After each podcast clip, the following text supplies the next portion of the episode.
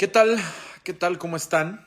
Em, soy Carlos Contreras Legaspi, eh, por si no me conocen, pero lo más seguro es que sí. Eh, y bueno, vamos a hacer este chat, vamos a platicar de UFC 256.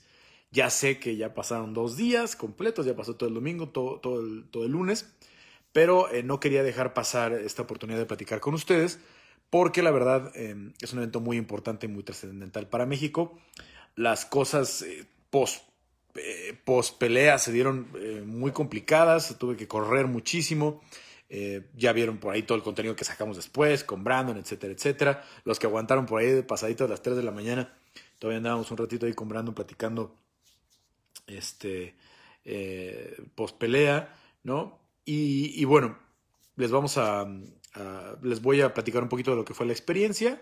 Saludos a todos los que ya están por ahí. Eh, gracias por, por, participar. Algunos ya están mandando estrellas. Muchas gracias. Y tengo muchos anuncios que hacerles, por eso quería hacerlo con tiempo, por eso les avisé, para que estuviéramos la mayoría de los que se pudieran. Este, corran la voz, ¿no? Mil disculpas, sé que varios se quedaron con ganas del, post, eh, pero bueno, fue una locura, fue una locura este, lo, lo de UFC 256 eh, váyanme eh, tirando algunos este, comentarios, algunos temas de los que quieran platicar. Primero les voy a contar mi perspectiva de la pelea. Eh, Brandon Moreno en contra de Davison Figueiredo, primer peleador nacido en México en disputar un cinturón. Obviamente ha habido varios mexicanos, porque no son menos mexicanos, la constitución lo dice así.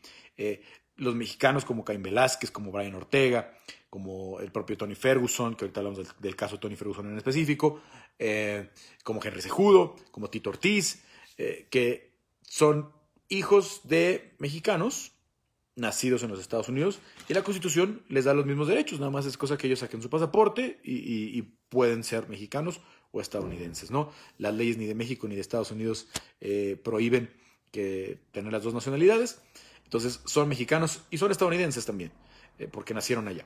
Em, en el caso de Tony, eh, él en una entrevista hace muchos años, hace unos 7, 8 años, me dijo que él había nacido en Silao, Guanajuato. Tony creció en, una, eh, eh, en un hogar adoptivo y gracias a su esposa, que es mexicana, rastreó de dónde es su familia. Entonces él, él, él cree, que obviamente él no se acuerda, porque él fue registrado en Estados Unidos, pero él, él cree que nació en Guanajuato. Entonces, es un Tema que hay que tratar con asterisco. Tony, como sea, no peleó nunca con, por un cinturón absoluto, un cinturón indiscutido. La, la, vez que peleó con Kevin Lee fue por un cinturón interino y la vez que peleó con Justin Gaethje fue por un cinturón interino. Se programó varias veces lo de, lo de. En mayo iba a ser la pelea con Javib, pero en abril, eh, antes de que arrancara lo de la pandemia. Iba a ser entonces probablemente el primer nacido en México eh, en, en, pelear por el cinturón. Pero bueno, eh, los que me siguen en Twitter, ya entrando el tema de la, de la pelea estelar, Brandon Moreno contra Davison Figueiredo, los que me siguen en Twitter vieron que fui yo llevando mi calificación.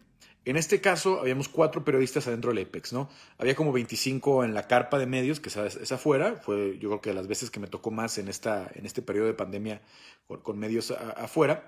No, solo hice dos pay-per-views, solo hice el de 255 y el de 256. Eh, al principio del año había hecho UFC 246 y UFC 248. Entonces hice cuatro pay-per-views este año. Obviamente esos no los cuento porque es otra situación completamente diferente la cantidad de medios. Pero en este caso, eh, este de 256 fue el que tuvo creo que más medios, ¿no? Eh, llegaron ahí varios de, Europa, etcétera, etcétera. De los que me tocó, no pude ir yo a la isla donde fueron la mayoría de los pay-per-views de, este año durante la pandemia.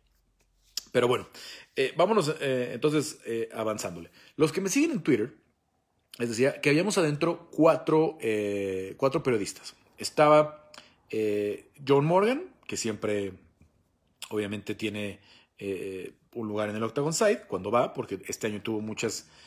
ya saben que la situación en Estados Unidos también está complicada. en su trabajo en MMA Junkie le dieron unas semanas que le llaman curfew, que el gobierno les pagaba, ellos como, que si lo, como si lo despidieran, pero no lo despiden, pero el gobierno le, seguía pagando una, compensación que no sé si era exactamente los salarios, no, no llegamos a tanto en la plática. Eh, luego estaba Kevin Ayoli de Yahoo y un reportero que no vi con su nombre eh, del LA Times, que nada más vino al pay-per-view de 255 y el 256. Que ellos, el LA Times solamente cubre los, los, eventos muy grandes, ¿no? Es un, diario muy grande, de, los más grandes de Estados Unidos, entonces por eso siempre le van a dar un buen espacio. Entonces estábamos los cuatro, ¿no? Eh, Legaspi, Ayoli, el señor del LA Times y John Morgan. Yo me respaldo mucho en Kevin Ayoli cuando estoy cerca de él y, reboto mis, mis, mis, calificaciones, porque él, él, él tiene muchos más años que yo cubriendo boxeo y MMA y le gusta mucho estar posteando las calificaciones. Entonces, cuando tengo la oportunidad de platicar con él, eh, Kevin antes medio como que yo le parecía chistosón, ya la verdad eh, es un, me, trata con mucho respeto, me pregunta cosas este, sobre Brandon, sobre Yair, etcétera, etcétera. Sobre lo que yo sé, ¿no? Mi perspectiva como colega, como periodista. Entonces, eh, terminó el primer round, ¿no? le dije, yo estoy un poco viciado, bias, que, le decimos que se le dice en inglés, y, todos los rounds voy a ver ganar a Brandon, ¿no? Entonces le dije, terminando el primero, le dije, lo vi muy cerrado, pero es de Davidson, ¿verdad? Y me dijo, completamente de Davidson. Ya me convencí. Round 1 de Figueiredo. ¿Por qué? Brandon pegó bien, contestó muy bien, pero todo lo que conectó, conectó eh, Figueiredo fue de poder. Primer criterio de cómo calificar una pelea. Daño. Daño. ¿Cuánto lastimas? ¿Cuánto, cuánto castigas al rival? Los golpes de poder son a partir del 2. El jab es el 1, ¿no? El jab, que un derecho lo tira con la izquierda, un izquierdo lo tira con la derecha, eh, es, el, es un golpe que es, obviamente cuando te pegan un jab bien dado, lastima, pero normalmente es un jab que e, es un golpe que sirve para medir distancia, que sirve para, para acomodar otro golpe, ¿no? Tiras un jab y luego tiras el 2, que es el recto, ¿no? El cruzado o un 3, que puede, o, perdón, o un 4, que puede ser el, de derecha, o un mismo 3, ya 3. Es, el 1 es así, el 2 es el cruzado o el recto, el 3 es el gancho de izquierda, el 4 es el gancho de derecha, de ahí varían un poquito, vienen los uppers, etcétera, etcétera, hay algunas eh, variaciones de, los números, pero en general son muy similares, ¿no? Del 1 al 4 son los golpes más comunes. Este, todo lo que tiraba Figueiredo eran ganchos, eran 3 y 4 y todo lo que pegaba eran golpes de poder. ¿no? También lo que le pegaba al cuerpo, todo era, de poder. Entonces, primer round es de Davison. Aunque por ahí bien Brandon cerró la distancia, lo, evadió varias veces, lo puso contra la reja. No alcanza para dar el round a Brandon. Ok. Segundo round, el más cerrado de todos. El más cerrado de, todos. Eh, yo volví a, ver ganar a Figueiredo. Em, aunque Brandon empezó a reaccionar, empezó a pegar mejor, empezó a encontrar mejor su distancia empezó a tirar mucho más la patada alta, la patada alta que es una gran herramienta. Si ven la pelea de, de Dustin Ortiz, ¿no? Este, la estaba perdiendo Brandon, estaba teniendo muchos problemas, hasta que le pega muy bien la patada y le cambia completamente el, el, juego y lo somete. A Dustin Ortiz no nada más le, fue un churro, ¿no? Le trabajó, le empezó a tirar abajo, a engañarlo y para que cambiara el nivel y pegarle la patada. Entonces empezó a trabajar esa patada, a trabajar esa patada, esa patada a Brandon Moreno, em, con la que hace normalmente mucho daño. Entonces pensé, dije, en cualquier momento va a caer, en cualquier momento va a caer la patada, en cualquier momento va a caer la, patada. Sin embargo, segundo round en mi tarjeta, y así lo pueden ver en el, en el Twitter, no estoy inventando ya post pelea, ¿no? así lo fui tuiteando al minuto, vi ganar también a Davison. Pero le pregunté a, a Kevin y él me dijo, yo vi ganar a Brandon. Y te dije, ay caray, algo, algo me perdí, algo, ah, estábamos como con cuatro metros de diferencia, ¿no? Kevin y yo. Y les cuento esto por cómo se califica, porque cuando ustedes ven una pelea en la televisión, tienen todos los ángulos, tienen la grúa, tienen una cámara, tienen la otra. Los jueces solo tienen sus ojos y tienen un ángulo. No tienen todas las cámaras, no tienen todas las repeticiones que nosotros vemos para calificar un, round. Y de hecho ellos califican al terminar el round, no ven lo que pasa entre el round para calificar. Entonces los jueces varían el ángulo y qué, qué golpes pueden ver mejor, eh, cuáles apreciar más con el poder. Entonces por eso a veces varían mucho las calificaciones. Eh, yo creo la verdad que una solución sería poner a todos los jueces en el mismo ángulo, para que al menos sean más parejas todas las calificaciones, para que los jueces vean la misma pelea, porque en realidad sí se ve muy diferente una pelea desde un lado de la esquina azul, de la esquina roja, de una esquina neutral, porque hay golpes que percibes más, más en el MMA que hay tantas dimensiones. Bueno, llegamos al tercer round, el round de la polémica. ¿no? Ya había habido la advertencia del piquete, este, la patada es completamente ilegal, es completamente sucia, yo había visto, me han tocado muchas patadas bajas, nunca había escuchado a alguien que hiciera los ruidos que hacía Brandon. El dolor era de verdad, parecía que iba a vomitar, parecía que iba a volver el estómago, estaba completamente rojo, no podía levantarse, o sea, como que parecía que se quería inclinar hacia arriba y, se volvía a bajar del dolor. Eh, por ahí ya después este, me contó Brandon que no fue nada más como que el impacto, sino que siente que entró como de lado y que le pellizcó, ¿no? Brandon no quiso ser como muy, este, eh, como decirlo, como muy... Eh, no quiero decir una grosería, pero literal le pellizcó el testículo como de lado, como que se lo... Ellos están en una concha, entonces a la hora que le movió así, como que le, lastimó por el pellizco, más no solamente el impacto. Entonces, aquí es algo que quiero aclarar. Mucha gente dice, es que Davison si no le quitan el punto hubiera ganado. Claro, y la pelea hubiera sido muy diferente si a Davison, si a Brandon no le meten una patada en los huevos del tamaño de la que le metieron. Entonces, es algo que hay que tomar en cuenta. También otra cosa que dice Brandon, eh, muy honesto, me dice, no lo puedo probar, pero creo que la inflamación vino después del piquete. O sea, el ojo que traía todo inflamado fue después del piquete de ojo. Me dijo, yo siento que fue por el piquete. No sé si a lo mejor también fue un golpe, pero él sentía que cuando se le lastimó el ojo fue por el piquete. Entonces, dicen, ah, es que Davison hubiera ganado con los puntos. Sí, pero si no hubiera hecho esas marranadas, no le hubieran quitado el punto y ya. Así, así transcurre una pelea. Otra cosa que he visto que están diciendo mucho. Es que Brandon, es que, es que Figueiredo estuvo en el hospital hasta las 2 de la mañana. Les comento que eso es muy común, mucho más común de lo que creen. Muchos peleadores han ido al hospital en las madrugadas. ¿Por qué? Y, casi siempre es eso, es algo del estómago. Muchos piensan que es una infección, ¿no?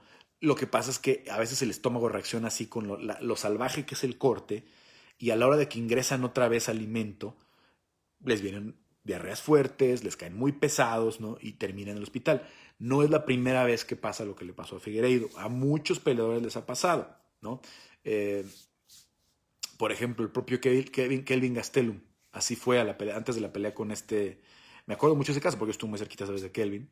Este, eh, porque tenías pactado hacer una entrevista eh, posterior al pesaje. Esa fue una de esas coberturas que yo estaba en el Super Bowl en, en Arizona. Me movía a UFC 183 solo para hablar con Kelvin y no pude hablar con él porque se sentía muy mal, en la noche acabó en el hospital, etcétera, etcétera. El día siguiente sí peleó con Tyron Woodley. Es normal, pasa mucho, ¿no? También el equipo de Figueiredo sabía que podía decir, no vamos, no vamos, porque lo que está en riesgo es el cinturón, ¿no? Si Davison no, hubiera, no se hubiera sentido ya bien, recuperado, rehidratado, etcétera, etcétera, no hubiera ido a la pelea. Entonces ese argumento de que no estaba al 100% está mal, es falso. Sí estaba al 100%. A la hora que se subieron, sí estaba al, al, al, al 100% o a un porcentaje suficiente para pelear. Ningún peleador llega siempre al 100%, ¿no? Ya lo vimos. Irene Aldana, pues traía la lesión en la, pierna izquierda. No significa que si no lo hubiera traído, lo hubiera ganado a Holly Holm, pero hubiera sido una mejor pelea. Eh, Brandon Moreno con Sergio Pettis, traía una lesión en la mano izquierda, no podía tirar prácticamente eh, en la mano, con la mano. Por eso muchos decían, es que, que está haciendo mucho el fantoche, no sé qué, es que trataba de engañar porque no podía, no, perdón, en la mano derecha. Entonces no podía tirar, no podía tirar los golpes con los que hace daño. ¿no? De hecho, Sergio Pettis se escapa de una. Eh, de, una de, un mataleón en el primer round con el dolor de, de, la mano. Yo estoy seguro que Brandon hubiera cerrado ese mataleón eh, sin problemas si no hubiera traído la lesión. Entonces, ya poner pretextos posteriores a la pelea, pues no funciona, porque todos los peleadores tienen uno me dolía la costilla, traía algo en la rodilla, traía algo aquí, traía algo allá. El 90% de los peleadores lo tienen, ¿no? Irene decidió contarlo, etcétera, etcétera, pero yo decía, pues a, posteriori siempre es, este, siempre va a aparecer un pretexto, aunque no lo sea, aunque sea una explicación, ¿no? Es una explicación. ¿Por qué no pude trabajar bien mi caminado y todo esto? Porque no podía plantar bien la pierna izquierda. Pero eso no es pretexto. Tuviste la opción de decir, no voy a pelear nadie quiere tirar peleas, ¿no? Piensas, oh, ¿qué me va a decir la promotora, tal, tal, tal? Pero tú, tú pudiste decidir, voy a pelear lesionado o no. En el caso de Davison, decidió pelear así. El tercer round, yo vi ganar a Brandon, entonces resultaba un round de 18 en mi tarjeta. Ahí ya la tenía yo entonces este, eh, empatada, ¿no? La, la, pelea. Viene después el, el cuarto round, donde más allá de, que si estaba cansado o no Davison Figueredo, Davison normalmente se agota en el tercer round. Lo vimos en la pelea de Formiga, eh, lo vimos en la pelea de Pantoya. Eh, Davison, que creo que es la, esa es la que gana por dividida, eh, Davison le cuesta trabajo de las peleas largas. Por eso sale a ganar brutalmente en el primero, a ganar brutalmente en el segundo, a tirar todo lo que tiene de poder, a tratar de someter porque sabe que no tiene gas a lo mejor para 20, 25 minutos.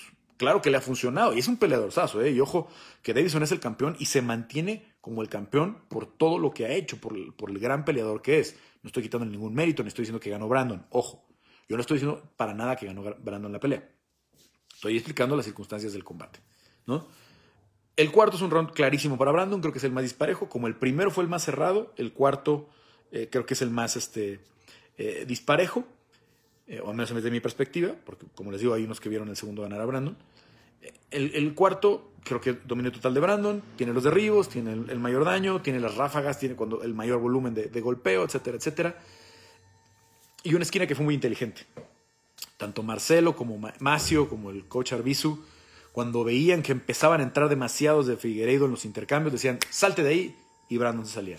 Cuando veían que no iba a hacer realmente daño en el piso, le decían, vámonos para arriba. Muy inteligentes los tres, ¿no? Eh, Marcelo y, Macio tienen unos vocerrones y se escucha obviamente en la transmisión todo lo que van diciendo. Este, Marcelo leyendo muy bien, se pasó a izquierdo, te va a patear, la patada alcanzó a entrar una vez, hay una vez en la que dobló a Brandon en el segundo y por eso yo le di el, segundo a, a Figueredo porque yo ahí pensé que Brandon se iba a doblar. Entró tan duro y sonó tan fuerte. Y vi la cara de Brandon que dije, híjole, estas de las que entran al cuerpo y que después te sacan. Pero no. Brandon mostró unos huevotes, se recuperó, mantuvo la, compostura y alargó la pelea hasta el quinto. En el cuarto, Brandon siente una distensión en el, brazo izquierdo, en un jab, en un jab eh, que no conecta, se va en banda y se lastima. Se le sale el codo, el hombro de su lugar, o incluso ya puso eh, que le están dando terapia en el hombro. Yo también estaba pensando en el quinto, Brandon, haz algo, haz, haz, algo, quédate con este round porque con poquito se lo iba a poder quedar. Pero no tenía la mano izquierda. Al final Figueredo sacó la experiencia y, saca ese derribo de la nada.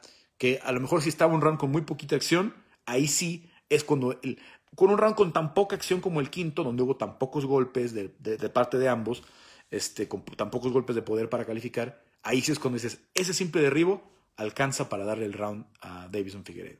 Un juez se lo dio a. Pero yo creo que con eso es suficiente para, para, que Figueiredo sacó totalmente la experiencia, la experiencia de campeón, la experiencia de siete años más que tiene peleando que Brandon. Brandon tiene 27 años, perdón, de 5. Eh, Figueiredo tiene 32, ¿no? Eh, creo que Brandon tiene todo este terreno de aquí a los 30, ¿no? Para llegar a su, todavía a su prime. Hoy está muy bien, en un gran momento. Su cuerpo va a seguir madurando, su mente va a seguir madurando, su esquina va a seguir madurando y aprendiendo. Entonces, creo que todavía vamos a ver lo mejor de Brandon Moreno de aquí a los 30. No sé si se alcance a ser campeón, ¿no? Tendrá una nueva oportunidad, pero de aquí vamos a ver su, futuro. Entonces, eh, cuando termina, yo en el Twitter les pongo, este es un 47-47, ¿no? Eh, por más que tengo muchísimo aprecio a Brandon, que soy mexicano, no les iba a decir una locura, no les decía esta pelea la ganó Brandon, ¿no? El quinto fue claramente de Davison, con muy poquito, pero así como ganó Densania en los rounds contra eh, Romero, ¿se acuerdan, no? Con muy poquito, pero lo sacó, los, los, los rounds, sacando la experiencia. Bueno, pues así fue. Entonces, eh, el, empate con la deducción era obvio, parecía cantadísimo. Veo a mucha gente diciendo, eh, sin la deducción no hubiera alcanzado ni el empate. Olvídense los empates si no hay deducción. Es muy raro. Como se califica el MMA, es muy raro que haya empate. Yo sé que mucha gente dice, oh, pues yo vi la pelea pareja, debería ser empate. Una pelea pareja no da para hacer un empate por el sistema de calificación. El sistema de calificación del MMA está hecho para que no haya empates. En el del box, es mucho más fácil. Si un boxeador gana 6 rounds y el otro gana 6, hay empate. Listo. Las peleas son a 10 rounds, ¿no? Ya, ya hablando del profesionalismo, las de estelares son de 10 rounds o de 12 rounds, las de campeonato. Entonces, si hay 12 rounds, uno gana la mitad, otro la otra, es empate. En el caso de las de 10 rounds, 5 y 5 es empate. En el MMA siempre son impares. 3 rounds o 5 rounds. Entonces, no hay de que gane la mitad de los rounds. Es o ganaste 2 y perdiste 1, o ganaste tres y perdiste dos. No hay, por, la, por muy parecida que sea la pelea. Entonces, para que haya un empate tiene que pasar algo raro. ¿Qué puede ser algo raro? Una deducción o un 18. Pero cuando hay un 18 en una tarjeta, es muy difícil, por ejemplo, eh, en una pelea de tres rounds. Eh, gané el primer round 18 y luego perdí los otros dos. Es muy raro que pase eso. ¿Por qué? Porque, por ejemplo, en la pelea de Charles Oliveira, gana el primer round 18. ¿No? Eh, muy claro, ¿no? Que tiempo de dominio, estuvo cerca de someter, etcétera, etcétera.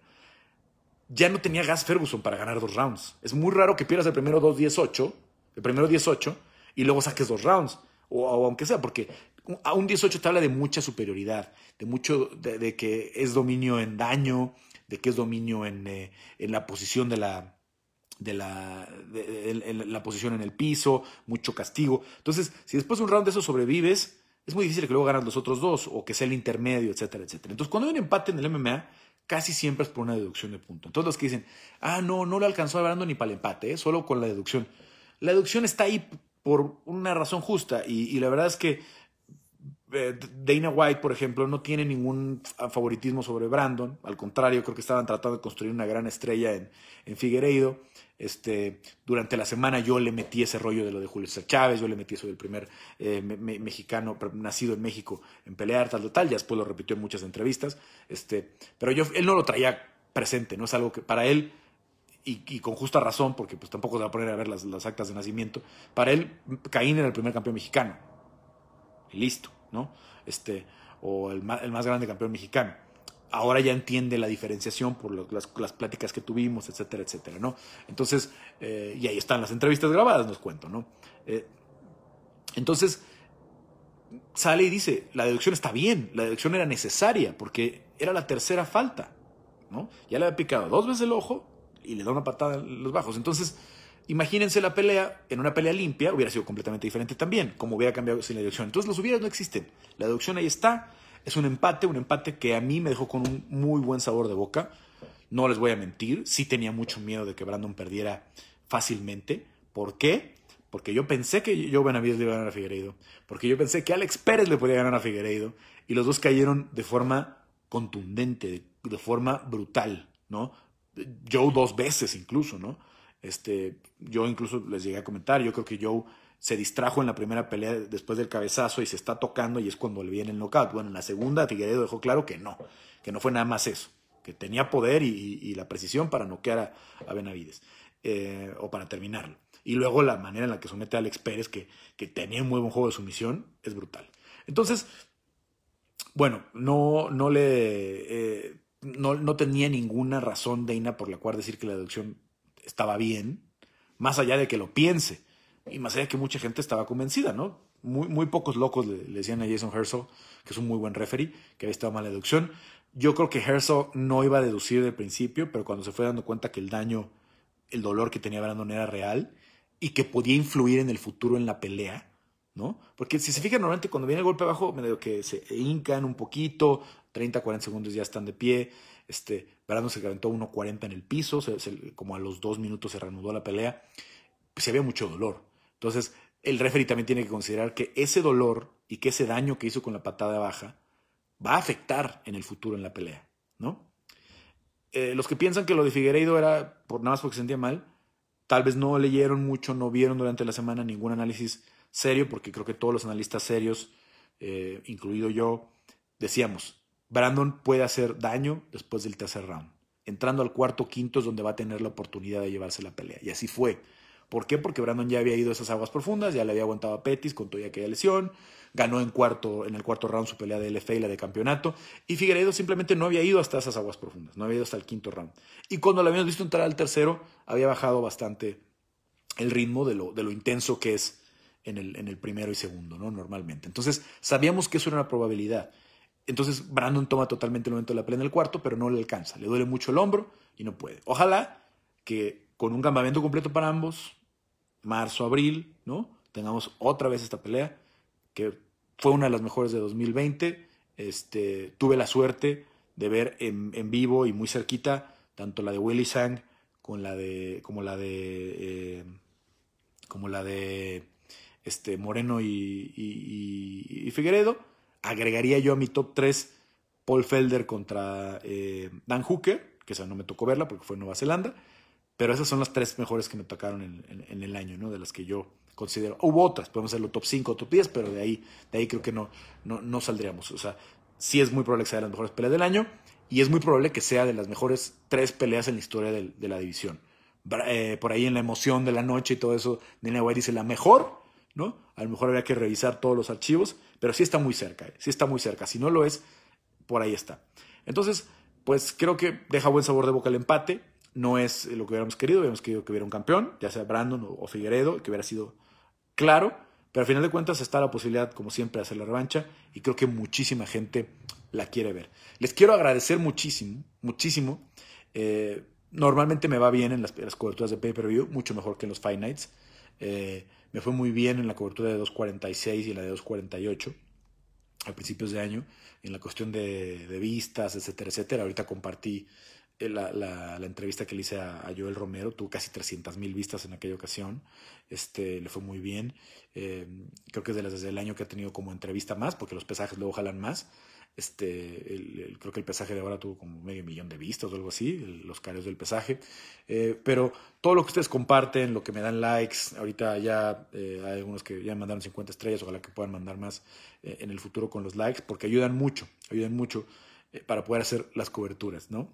para los que me siguen y están aquí todos los días, eh, en, la, en el pesaje del 20 de noviembre, la de la cartelera de Brandon contra Brandon Roybal y la de Figueiredo contra Alex Pérez, eh, ahí justo cuando salió Brandon, entró en movimiento ahí con un eh, compañero brasileño, me empujaron, se cayó un café en mi computadora, esa computadora ya murió, me cotizaron la reparación ahí en Estados Unidos de mil dólares, hoy la llevé a reparar en México a ver si la puedo alcanzar a rescatar, pero pues para, para aquí que pueda comprar una computadora, me va a tomar un rato, ¿no? Son como treinta y tantos mil, cuarenta mil pesos, este, lo que cuesta un equipo como el que se echó a perder. Entonces, eh, lo que ustedes aportan me ayuda muchísimo con esos pequeños gastos, ¿no? Este, a mí no me pagan nada por estas coberturas, ¿no? Yo todas las hago eh, por mi cuenta, eh, publico en Milenio, obviamente, estoy haciendo varios intentos con varias empresas donde es, importante el tema del MMA, obviamente están en Estados Unidos, acá en México es muy difícil, para poder que, haya una retribución económica. Pero les agradezco mucho todo esto que hacen, compartir, dar likes, mandar estrellas, este, eh, suscribirse, la suscripción es súper importante porque es un, ingreso fijo que me, que me, ayuda muchísimo. Y les prometo que en el 2021 vamos a hacer lo posible por hacer la mayor cantidad, ¿no? Eh, junté por acá, ¿no? Este es, por ejemplo, eh, lo que fue el 2019, las coberturas de 2019. Bueno, aquí se me, se me escapó 2.48, que ya fue de este año. Pero 2019 cubrí eh, nada más 2.45 en diciembre. Boston, eh, cuando Jair peleó con Jeremy Stephens, el segundo intento en octubre. Ciudad de México, obviamente, en septiembre. Fight Week, 2.39, cuando Jorge noqueó a Asken. 2.38 cuando eh, Sejudo ganó, también ganó Alexa Carolina viste esa noche. Y abrí el año con Los Ángeles, aquella cartelera extraña en la que John Jones este, se fue a pelear a, Los Ángeles, ¿se acuerdan? Con un solo, unas cuantas eh, horas de, bueno, un par de días de anticipación. Iba a ser en Las Vegas, se movió todo por el positivo de John, que a la mera hora no era positivo, etcétera, etcétera. Este fue el 2019.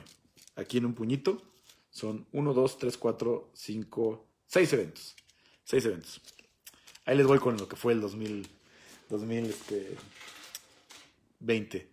2020 empezó con 2.46, que no le encuentro, pero bueno, ahí estuvimos. Luego 2.48, fue último evento antes de la pandemia que me tocó. Después fueron a Brasilia, una semana después, y hasta ahí llegó el asunto. Eh, luego, a ver, no, para no confundirme, aquí está. Yo no pude ir a Florida ni a las de la isla, ¿no? la condición no se podía viajar, salir de México, etcétera, etcétera ya que se pudo. Me fui en agosto, ¿no? Eh, cuatro eventos de Contender Series más cuatro Fight Nights. Los de agosto. Todos, todos estos, todos estos. Todos ahí en el Octagon Side, ustedes lo ven ahí en mi cobertura, etcétera, etcétera. Y luego, la locura que fue octubre, noviembre y diciembre, tres eventos de, de, de Contender Series, las, este, las seis, seis Fight Nights, siete Fight cinco Fight y dos pay-per-views, ¿no? 255 256. Entonces les agradezco muchísimo, ya ahorita también cayeron algunas estrellas más. Eh, eh, ayuda mucho para, para, las coberturas. Este, yo sé que a veces este, estar tienen muchos gastos, yo lo entiendo, y algunos en la pandemia han tenido broncas, pero la verdad, piensen un poquito, eh, por ejemplo, cuánto cuesta un Netflix, cuánto cuesta un Amazon, y ese dinero se va a un, este, a un corporativo inmenso que no tiene cara, que, que, hace millones y son máquinas enormes de, hacer dinero. La suscripción acá conmigo cuesta dos dólares al mes, ¿no? Eh, bueno, 49 pesos, son como 2.20 ahora. Este, que la verdad, eh, eso vale un refresco en, Estados Unidos, en el 7-Eleven o en, las tienditas. Eh, eso vale una cerveza aquí en México en un bar, ¿no? y incluso hay bares donde vale más, 70, 80 pesos. Este, y lo que pueden aportar, la verdad, ayuda mucho porque créanme que si no estoy yo, eh, no hay quien le pregunte a Dina por Yair, por Irene, por Chito, por etcétera, etcétera, etcétera, etcétera, etcétera, ¿no? Eh, todo esto que ven aquí, les enseño las credenciales y eso es para los que preguntan, es que ¿qué haces para que te den entrevista con Dana? ¿Qué haces para estar ahí? Trabajar, hacer muchos esfuerzos, eh, muchos intentos. No, no, es, no, es, por mi linda cara, no es porque tenga muchos amigos, porque el equipo de, PR de UFC ha cambiado en los ocho años que llevo cubriendo han cambiado muchísimas caras, muchísima gente. Obviamente los que están ahorita tienen cuatro o cinco años, todos me conocen bien y me ubican. Y solo así, solo, solo invirtiéndole, solo viajando, solo asistiendo a los eventos, acompañando, siguiendo las peleas de los mexicanos, de los latinos, ahora también eh, con los españoles como Ilia Topuria, etcétera, etcétera, pues te vas ganando esos, esos, este, esos lugares, ¿no? Entonces, eh, les agradezco mucho a los que ya están suscritos, los que puedan suscribir también. Eh, hacemos los lives eh, los martes. En, por esta semana lo vamos a echar para el miércoles para que no se cargue mucho la información. y, el, y el sábado, el abierto. El viernes hacemos, ojo, que no es grupo premium de apuestas ni nada, pero hacemos picks de apuestas. Hemos tenido semanas muy buenas. Esta semana les decía knockout de Fisiev, nos fue bien con esa. Les decía knockout de este perdón, knockout de Ilia Topuri en el primero, ¿no? perdón, que, que Tupuria finalizaba en el primero, nos fue bien con esa. Este, hemos tenido varias ahí que de esas que pagan mucho, que luego le, pegamos, otras veces nos ha ido mal, ¿no? Como es todo en las apuestas, pero hacemos esos picks de apuestas, hacemos picks de verdict, hacemos la previa, como vimos el pesaje, etcétera, etcétera, sobre todo cuando ando allá, ahorita pues más desde mi casa, hablando más de noticias generales, etcétera, etcétera, y sobre todo cuando tengo exclusivas, cuando tengo peleas que me entero antes que nadie, etcétera, etcétera, se las cuento primero a ustedes y ya luego sacamos una nota, ya la pongo en Twitter, etcétera, etcétera, horas o días después, ¿no? Que ya lo hemos visto, ¿no? Como la de Jair Rodríguez, que fue la última, nosotros lo dijimos el martes y hasta el viernes salió la, o el jueves eh, salió la, la, noticia de, de usada, ¿no? Entonces, por ahí les vamos como contando todo lo que sabemos. Este, eh, dice Ariel Macías, ¿cómo me suscribo? Eh, eh, en, la mayoría de los posts hay una, hay una, hay, una, hay un botoncito que dice conviértete en colaborador y si no en la, en la, portada del, del, del, MMA por contra Legaspi aparece, ¿no? saludos Ariel, por cierto, que, que en la semana le, se estuvo oyendo mucho su, su, canción, el corrido del bebé asesino con el que Brandon salió. A mí me costaba al principio trabajo porque me gusta mucho la canción del Tri con la que salía Brandon, pero ya le agarré muchísimo gusto a la, de, a la del corrido del, del, bebé asesino. Y, este, y pues ya más en un día como el sábado, pues hasta se me puso la piel chinita, la verdad, cuando, cuando iba grabando ahí a eh, en, el, en el camino ahí con, con Macio y con, con este... Eh, con Marce, en la esquina obviamente también estaba eh, Raúl Arbizu, que es el, el coach de todos ellos, y Jason House, su, su representante, ¿no? Eh, que, le ayudó mucho en la cuestión de logística. Sé que hubo muchas críticas antes de lo de, de UFC 255, porque le dieron la premia a Alex Pérez, porque Alex Pérez también trabaja con la misma agencia que Jason House, etcétera, etcétera.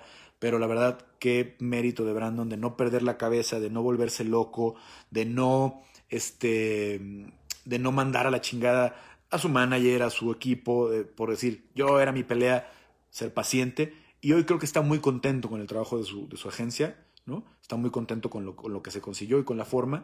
Y hoy tiene una oportunidad más de pelear el título, ¿no? No se ganó, pero le fue muy bien. Le fue muy bien. Este, no me gusta a mí hablar de cifras, de, la cuestión económica, porque ya saben que la historia en México no está nada fácil, pero le fue muy bien. Económicamente le fue muy bien este, a Brandon con la pelea, con el bono que les dieron, etcétera, etcétera. Dana me lo dijo ahí, va a ser una muy buena Navidad. Y así fue, así, así tienen, se fueron satisfechos en, el asunto del bolsillo. Y qué bueno, porque cuando le regalan peleas así a Dana, difícilmente deja que, deja que, se vayan molestos los, los, los, peleadores. Y ahora sí, tanto la parte de Figueredo como la de Moreno se fueron muy contentos. Eh, vámonos ya con los comentarios. Eh, voy con los... Eh, siguen cayendo muchas estrellas, eh, muchas gracias. pero vámonos con ya algunos de los comments tenemos muchísimos, muchas gracias, me da mucho gusto. Así es que bueno.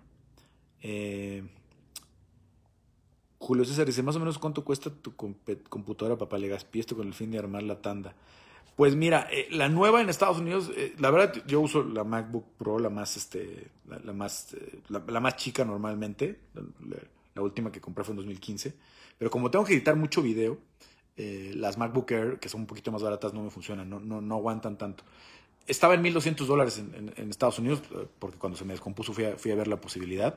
Este, por eso ya no la reparé, porque costaba 1.000 dólares la reparación de la 2015 y 2000, 1200 la nueva, entonces no la compré. Este, acá en México, según yo, andan como en 34, 35 mil pesos. Este, ya fui con los, los, técnicos de México, luego aquí son más, este, más duchos que los de, los gringos, eh, porque acá a lo mejor sí hay piezas que reparan. Allá, la verdad, tanto en la tienda Mac como con un proveedor e, extra que fui, me dijeron, todo se tiene que cambiar nuevo. ¿no? Nosotros no podemos reparar nada. Entonces, por eso los componentes a lo mejor son, son mucho más caros. Em, Vámonos, híjole, ya, ya, ya, me perdí un poquito. Denme unos segunditos, ¿eh? Que muchos comentaban lo de las calificaciones. Ahorita regresamos a ese tema. No quiero, no quiero perderles de los que estaban desde el principio. Porque sí quería contarles antes mi, perspectiva. José Estado Toledo dice: Felicidades por la cobertura, muchas gracias. Mariano Álvarez, saludos, papá. ¿Qué te dijo Daina sobre el Apex de México? No es un Apex. El Apex es el estudio de televisión. ¿no? Es, donde están haciendo las, las, este, las, eh, las peleas. Lo que él quiere hacer un Performance Institute, que es el edificio que está al lado, que es donde está el área de rehabilitación, de nutrición, el, el comedor, los gimnasios, el cuadrilátero, etcétera, etcétera. Aunque en el Apex tienen otro gimnasio, ahí no hay área de, de rehabilitación y de trabajo este, físico. En el, en el, en el PI sí tienen hasta, hasta unas eh, cámaras para descansar, un cuarto con unos este, videojuegos para relajarse, etcétera, etcétera. Hay un comedor, es, otro rollo. Lo que quieren aquí hacer en México es eso, es eso, un, lugar donde entrenen, no un estudio de televisión para hacer peleas. El Apex lo hicieron originalmente para hacer ahí el, el TOF, el de Ultimate Fighter y el Contender Series, y mira pues cómo les resolvió el problema, ¿no? Porque pues llevan como 20 eventos en el, en el Apex este año, ¿no? Los cuatro pay-per-views, el de 250, 252, 255 y 256 y un chorro de Fight Nights y las, las 10 de Contender Series. Entonces les ha salvado el trasero tremendamente. Y ahora que van a hacer el hotel, el hotel, ojo, no es para que la gente vaya y se quede y que va a ver como el hard rock, ¿no? Que está la guitarra de, este, de Brian May o este, no sé, el traje de Prince, no. O que aquí no van a estar los guantes de Tito Ortiz o cosas así. Es un hotel para estas logísticas. Hoy tienen dos hoteles completamente cerrados para gente de UFC. Un Holiday Inn, que es donde me tenía que quedar yo para hacer la cuarentena, con, donde se queda ahí la comisión, donde se quedan los técnicos que hacen la transmisión, todo el staff. Y otro hotel para las cuarentenas de los, de los peleadores, eh, que estaba muy cerquita del estado nuevo de los Raiders. ¿no? Entonces, este, son, son dos hoteles completos de los que están pagando. Si ellos tuvieran su propia instalación, esto les estaría subiendo muchísimo. Y obviamente, con lo que se dieron cuenta de la funcionalidad ya del Apex, yo creo que el año que entra van a ser varios Fight Nights chiquititos ahí en Las Vegas. Ya con gradas en el Apex caben 2.200 personas, 2.300 personas. Entonces puede ser Fight Nights chicos, en va a estar yendo a, lugares muy pequeños en Oklahoma, en, Ohio, etcétera, etcétera, que, que hacen 4 o 5 veces al año. Los puedes meter en Las Vegas sin hacer mucho ruido con buenas peleas, con, buen este, con buena cantidad de aficionados, con 2.000, 3.000 personas, y, hacer una transmisión de tele como la que ya tienes ahí montada, que no te cuesta estar haciendo viajes, rentar iluminación, etcétera, etcétera. Em, y bueno, el, PI está en marcha, pero pues hasta que no se regularicen las cosas no lo van a, no lo van a empezar. Elías Pérez Guevara, ¿qué sigue para Yacaré? Mira, yo creo que no lo voy a matar todavía Yacaré, pero está a una pelea de que siga los pasos de Romero, eh, de, de Junior Dos Santos. Este, se nos está yendo una generación de grandes peleadores, de grandes leyendas del MMA. Saidei dice, referencia a la cobertura. Ojalá eh, más de los que ven el lance hagan colaboradores. Gracias, Sai. Gracias a todos los que ya son colaboradores desde hace rato, ¿no? Han ayudado muchísimo. Luis Castañeda dice, ¿ya se podrá considerar una estrella del UFC a Brandon? Pues eh, no una super estrella, pero sí uno de los peleadores que, que, los fans quieren ver, los fans de todo el mundo porque Brandon se ganó a los fans de todo el mundo, no nada más a los latinos. veo a muchos brasileños que le están poniendo a Brandon grande luta. En mi entrevista hay muchos comentarios en portugués, muchos reconociéndole. Este, por ahí un par de amargados que, que le quieren quitar mérito, pero se ganó a los fans de todo el mundo, ¿no? Este, entonces, pues no diría que está entre las cinco tops, pero sí es una estrella de la, categoría, ¿no? Le recortó muchísimo, si no es que ya alcanzó a Yair, ¿no? Este, con, con esto, con la frescura de la pelea. Vamos a ver cuándo regrese Yair, si la pelea con Sabit es muy buena. Obviamente Yair es el que genera más ruido, ¿no? Yair tiene muchos más años en este, en este nivel, en el top 5. Eh, ya le ganó una leyenda como BJ Penn. Este, fue, fue campeón de TOF, etcétera, etcétera. Entonces, pues ahí van, ahí van, ahí van, ¿no? Hoy tenemos poquitos mexicanos en el UFC, ¿no? Están Cazula, Turbo, Mowgli, eh, Irene, Alexa, Jair y Brandon, o nacidos en México. Pero hay cuatro que están en el top de su división, ¿no? Mowgli dio un buen salto de, calidad, ¿no? Eh, vamos a verlo, vamos a verlo, vamos a ver si puede sacar ya su primera victoria. Y en el caso de Alejandro Pérez, pues queda desafortunado porque tiene una muy buena pelea con, con este Tomás Almeida. Él quiere regresar en febrero y vamos a ver si le dan pelea para febrero. Eh, Brandon Alcántara, dice papá Legaspi. Jaja, Tony ya dio lo que tuvo que dar, dice Brandon Alcántara. Eh, mira, yo con el caso de Tony, yo creo que no. Yo creo que, eh, pero si se lo platicaba antes, ¿no? Creo que Tony, a Tony le hubiera venido bien un descanso como el de Ortega, de más de un año, que fuera largo, que se, que se repusiera al 100 físicamente y sobre todo al 100 aquí, ¿no? Porque fue una pelea, aunque Tony nunca lo va a decir, pero una pelea como la de Gaethje es muy traumatizante, ¿no? Son demasiados golpes muy fuertes, alargada demasiado, ¿no? Se puede haber acabado un par de rounds antes, este porque el resto nada más era Tony, está recibiendo, recibiendo, recibiendo y buscar un, un, Ave María, como le llaman, ¿no? Un de esos codazos, un spinning back fist que lo que sentara a y encontrar un milagro que ya no iba a llegar. El mismo caso de Ortega con, con la pelea de Holloway. Entonces, son peleas que a lo mejor, si las pierden en el primer round, ni modo, ya se perdió. Perdón, ya me están comentando y me faltó Teco, obviamente sí falta Teco que acaba de pelear. Eh, y, y, sé que hay muchas críticas en el caso de Teco, pero, pero Teco, este... Eh, peleó muy bien el primer round. Yo lo tuve que ver en la tele porque estaba entrevistando a Elia Tupuria. Estaba ya cómodo ahí para entrevistar a Iria y estaba viendo en un monitor. Pero yo vi el primer round totalmente de teco. ¿no? A lo mejor, como no lo, no lo vi al 100% de atención, pero yo ahora estaba, dije, la va a ganar teco. Se, cayó en el segundo. Em, bueno, en el caso de Tony, creo que hubiera sido bueno que se esperara un poco más. Que se esperara a ver qué pasaba con la pelea de Conor y, y, y Dustin. Y para marzo, abril, entonces pensar en su regreso, ¿no? Eh, pero a veces al peleador le gana, primero, bueno, pues las ganas de trabajar, que pues, ellos viven de eso, son peleadores. Y luego las ganas de sentirse un tipo duro. Y creo que Tony algo debe haber aprendido de, esta, pelea, porque creo que sí, Charles Bronx es muy buen peleador, pero no es tan superior a Tony como lo que vimos el, sábado. Carlos Aguirre se vio de nuevo la pelea varias veces. Un Figueiredo muy sucio, dice Brandon Alcántara. Mario Elías Padilla está viendo. Eh, a ver, de pronto llegaron muchas notificaciones. Eduardo Huerta Rangel dice, excelente trabajo, extrañamos, extrañaba la Ciudad de México. Fíjense que ya me ha tocado estar fuera, nunca he vivido fuera de la Ciudad de México, pero sí he hecho coberturas muy largas eh, de los Juegos Olímpicos tres veces, que son las más largas, este, que normalmente nos damos 40 días, o un poquito más de 30 días. Este, porque casi siempre es una semana antes de que arranquen los Juegos y nos quedamos una semana después, o nos vamos acomodando ahí. Este, entonces, esta es la vez que más tiempo he estado lejos de, mi casa. Ya me urgía dormir en mi cama, ir a mi baño, este, encontrar mis cosas, pero la verdad es que, eh, sobre todo cuando estaba el Contender Series, me lo estaba pasando tan bien, porque era evento martes, evento sábado, evento martes, evento sábado. O sea, que te pasa el tiempo súper rápido, súper rápido.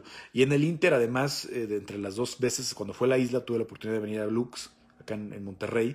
Entonces, tuve muchos eventos de MMA este año, en este año tan difícil para todos eh, difícil para mí mucho en muchas cosas este, emocionales y, y este, y, económicas, eh, obviamente, porque los ingresos de todos bajaron, em, pues me dio esta fortuna, ¿no? Era el año en el que todos hubieran apostado porque yo iba a caerme en lo, en lo, este, en lo, en lo laboral, que a lo mejor no iba a poder cubrir UFC, este, y miren, nunca había tenido un año así, nunca había tenido un año de 20 eventos.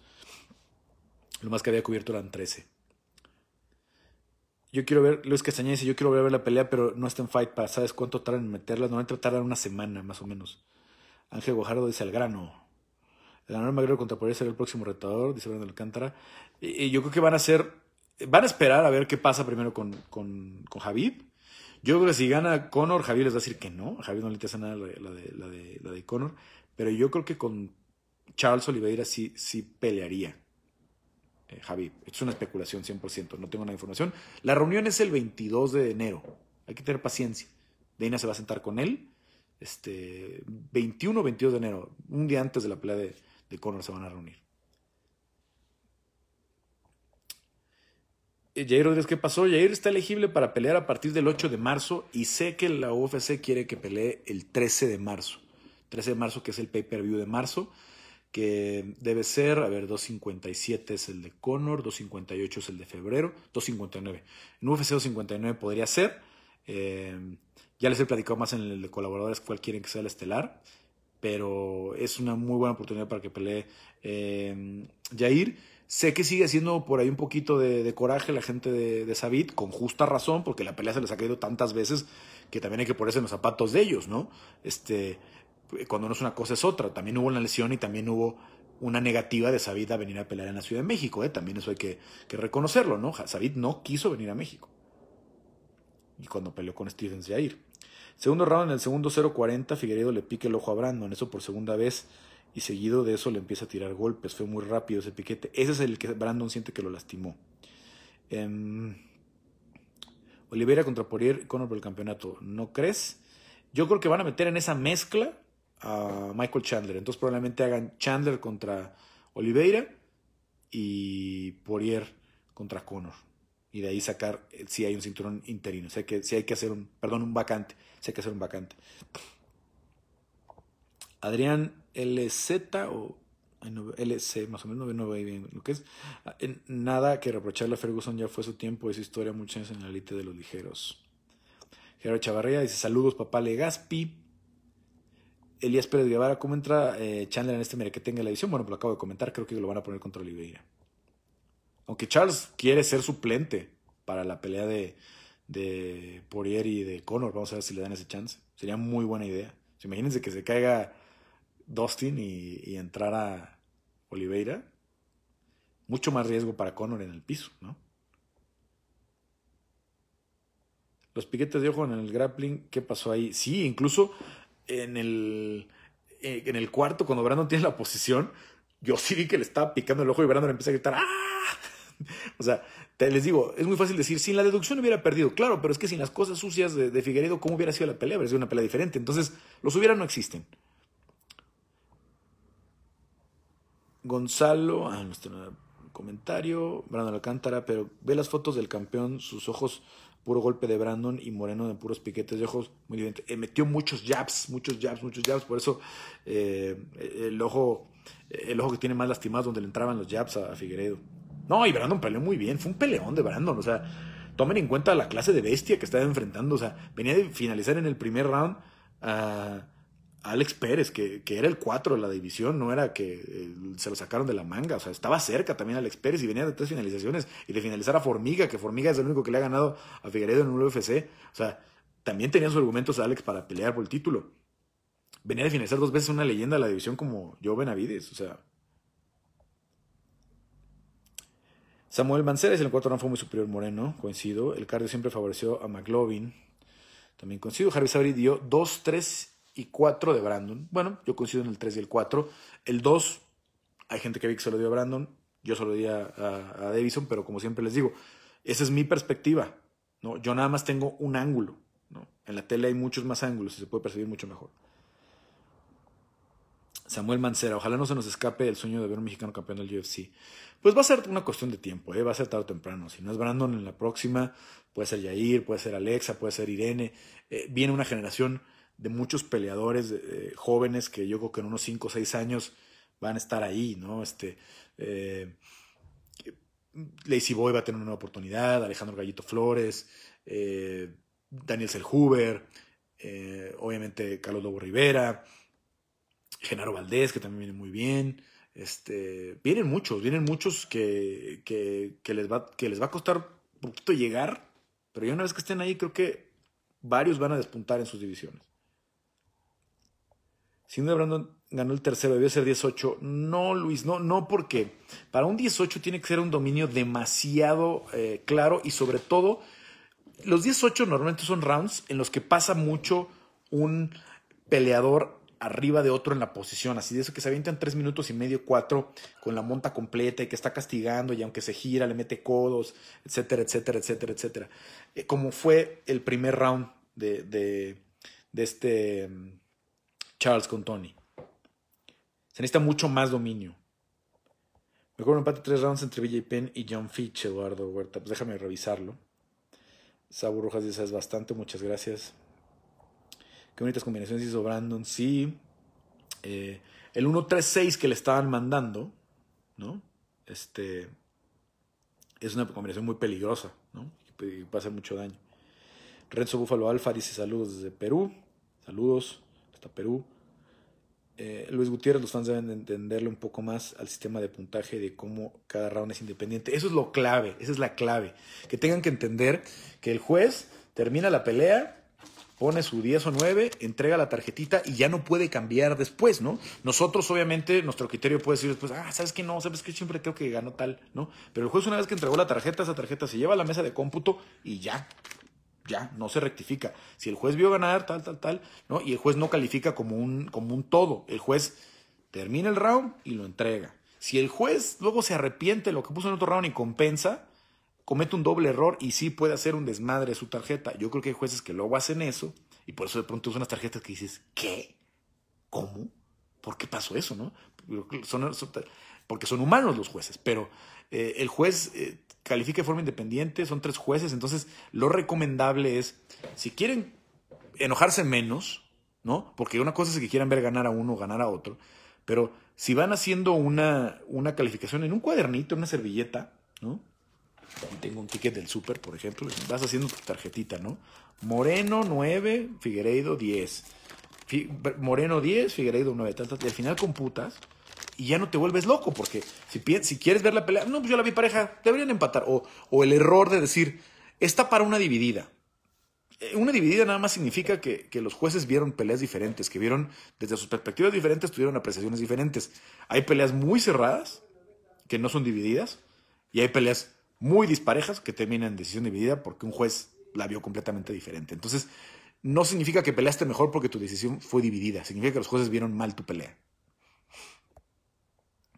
El cabeceo de Brandon lo aplicó al estilo mexicano. Fíjense que yo escribí ese artículo para, para ESPN, me invitaron a escribir en ESPN esta semana, y algo muy importante que, ajustó Brandon en el último par de años, desde la pelea de Pantoya, que la pelea de Pantoya le pegó brutal, Pantoya las dos veces lo conectó muchísimo Alexander Pantoya, en la de Chile y en la del TOF.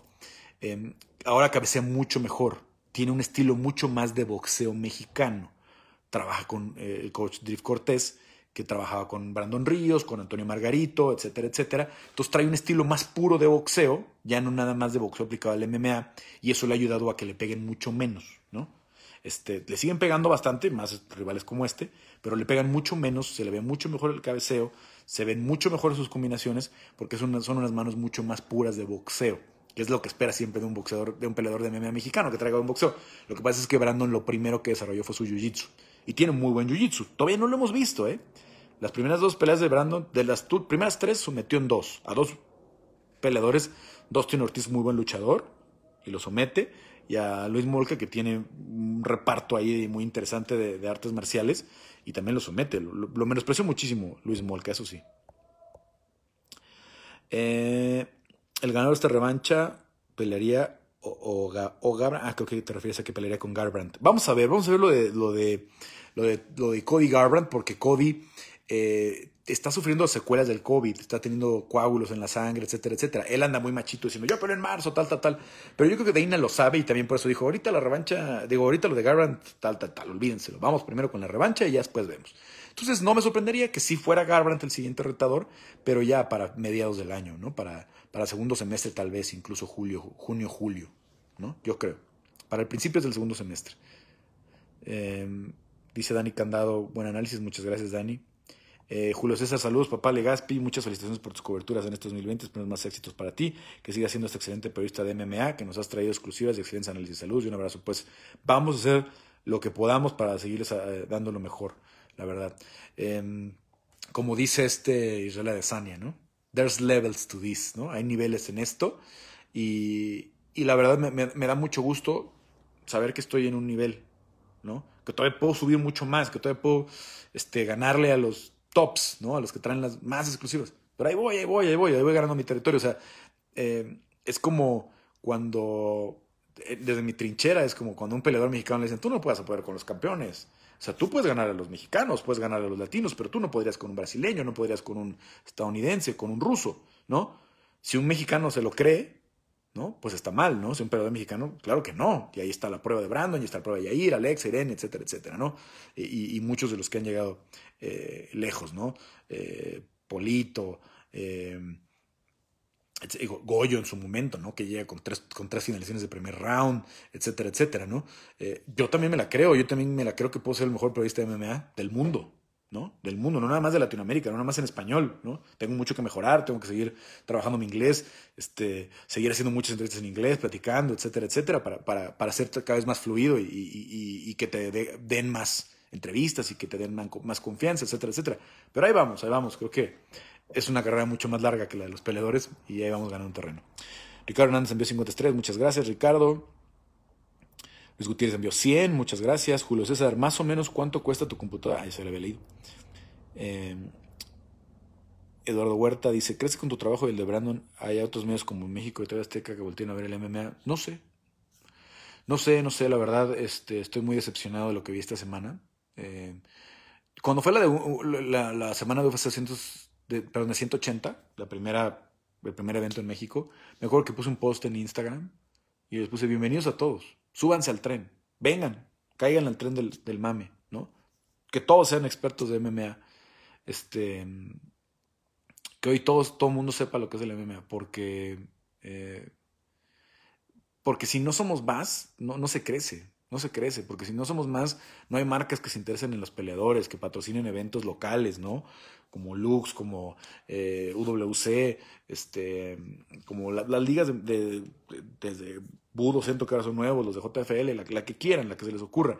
Este, que haya patrocinadores que digan, quiero, quiero entrarle porque mi marca se va a ver en la tele, ¿no?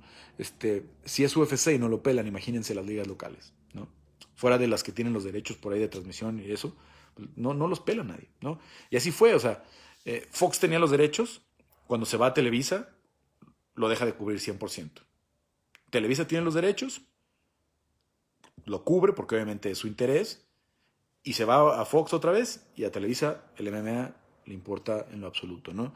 Este, ESPN es el socio en Estados Unidos, entonces por ahí le dan un poquito más y a lo mejor cae algo de contenido para Latinoamérica, pero no es su foco porque ahorita en México no tienen los derechos, ¿no? Entonces, yo estoy muy decepcionado de lo que pasó en los medios, la verdad pensé que iba a haber mucho más contenido, pensé que a lo mejor algún otro reportero iba de México, de algún otro medio, pero pues así fue, así fue. Nosotros vamos a aguantar hasta donde nos dé el cuerpo. Eh, eh, Alfredo Sánchez Gómez, ojalá, que la revancha sea un evento numerado y el, mejor en la Nación de México llena. No creo, no creo. Ojalá que la primera defensa de Brandon, si Brandon gana, que no va a ser nada fácil, ya pudiera ser en México con público. Ojalá. Pero, pero esas dos cosas todavía faltan mucho. Primero, para que haya público en, una arena que no sea en Abu Dhabi, ¿no? Porque en Abu Dhabi parece ser que ya están encontrando las condiciones.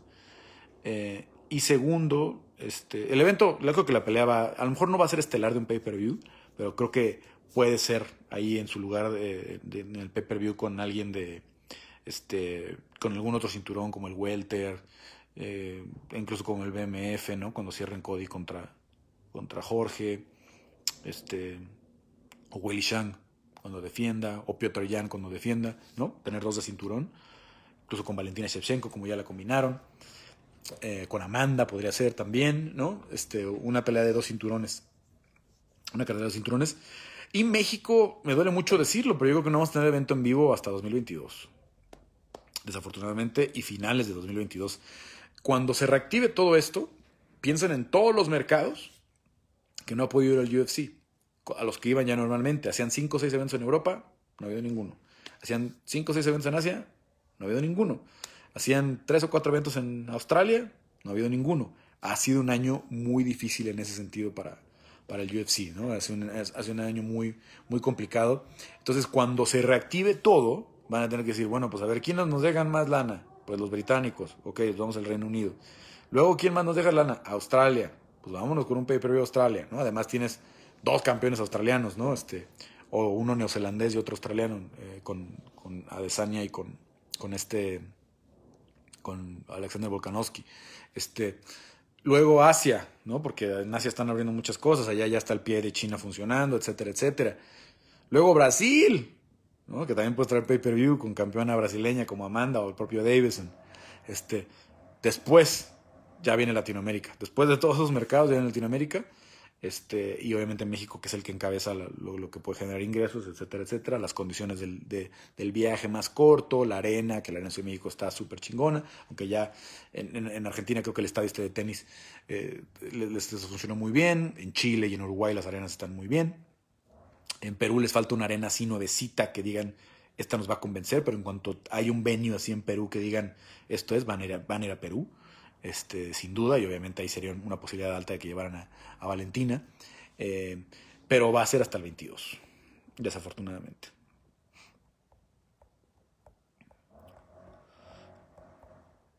Me entraron unas estrellas aquí, muchas gracias, pero ya me movió todo, entonces den unos minutitos. A ver, a ver, a ver.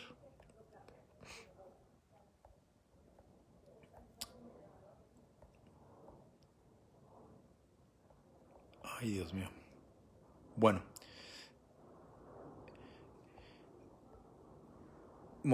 ya no, no sé si se me fueron algunos, mil disculpas, pero es que son demasiados los que ya tenemos aquí ahorita pendientes.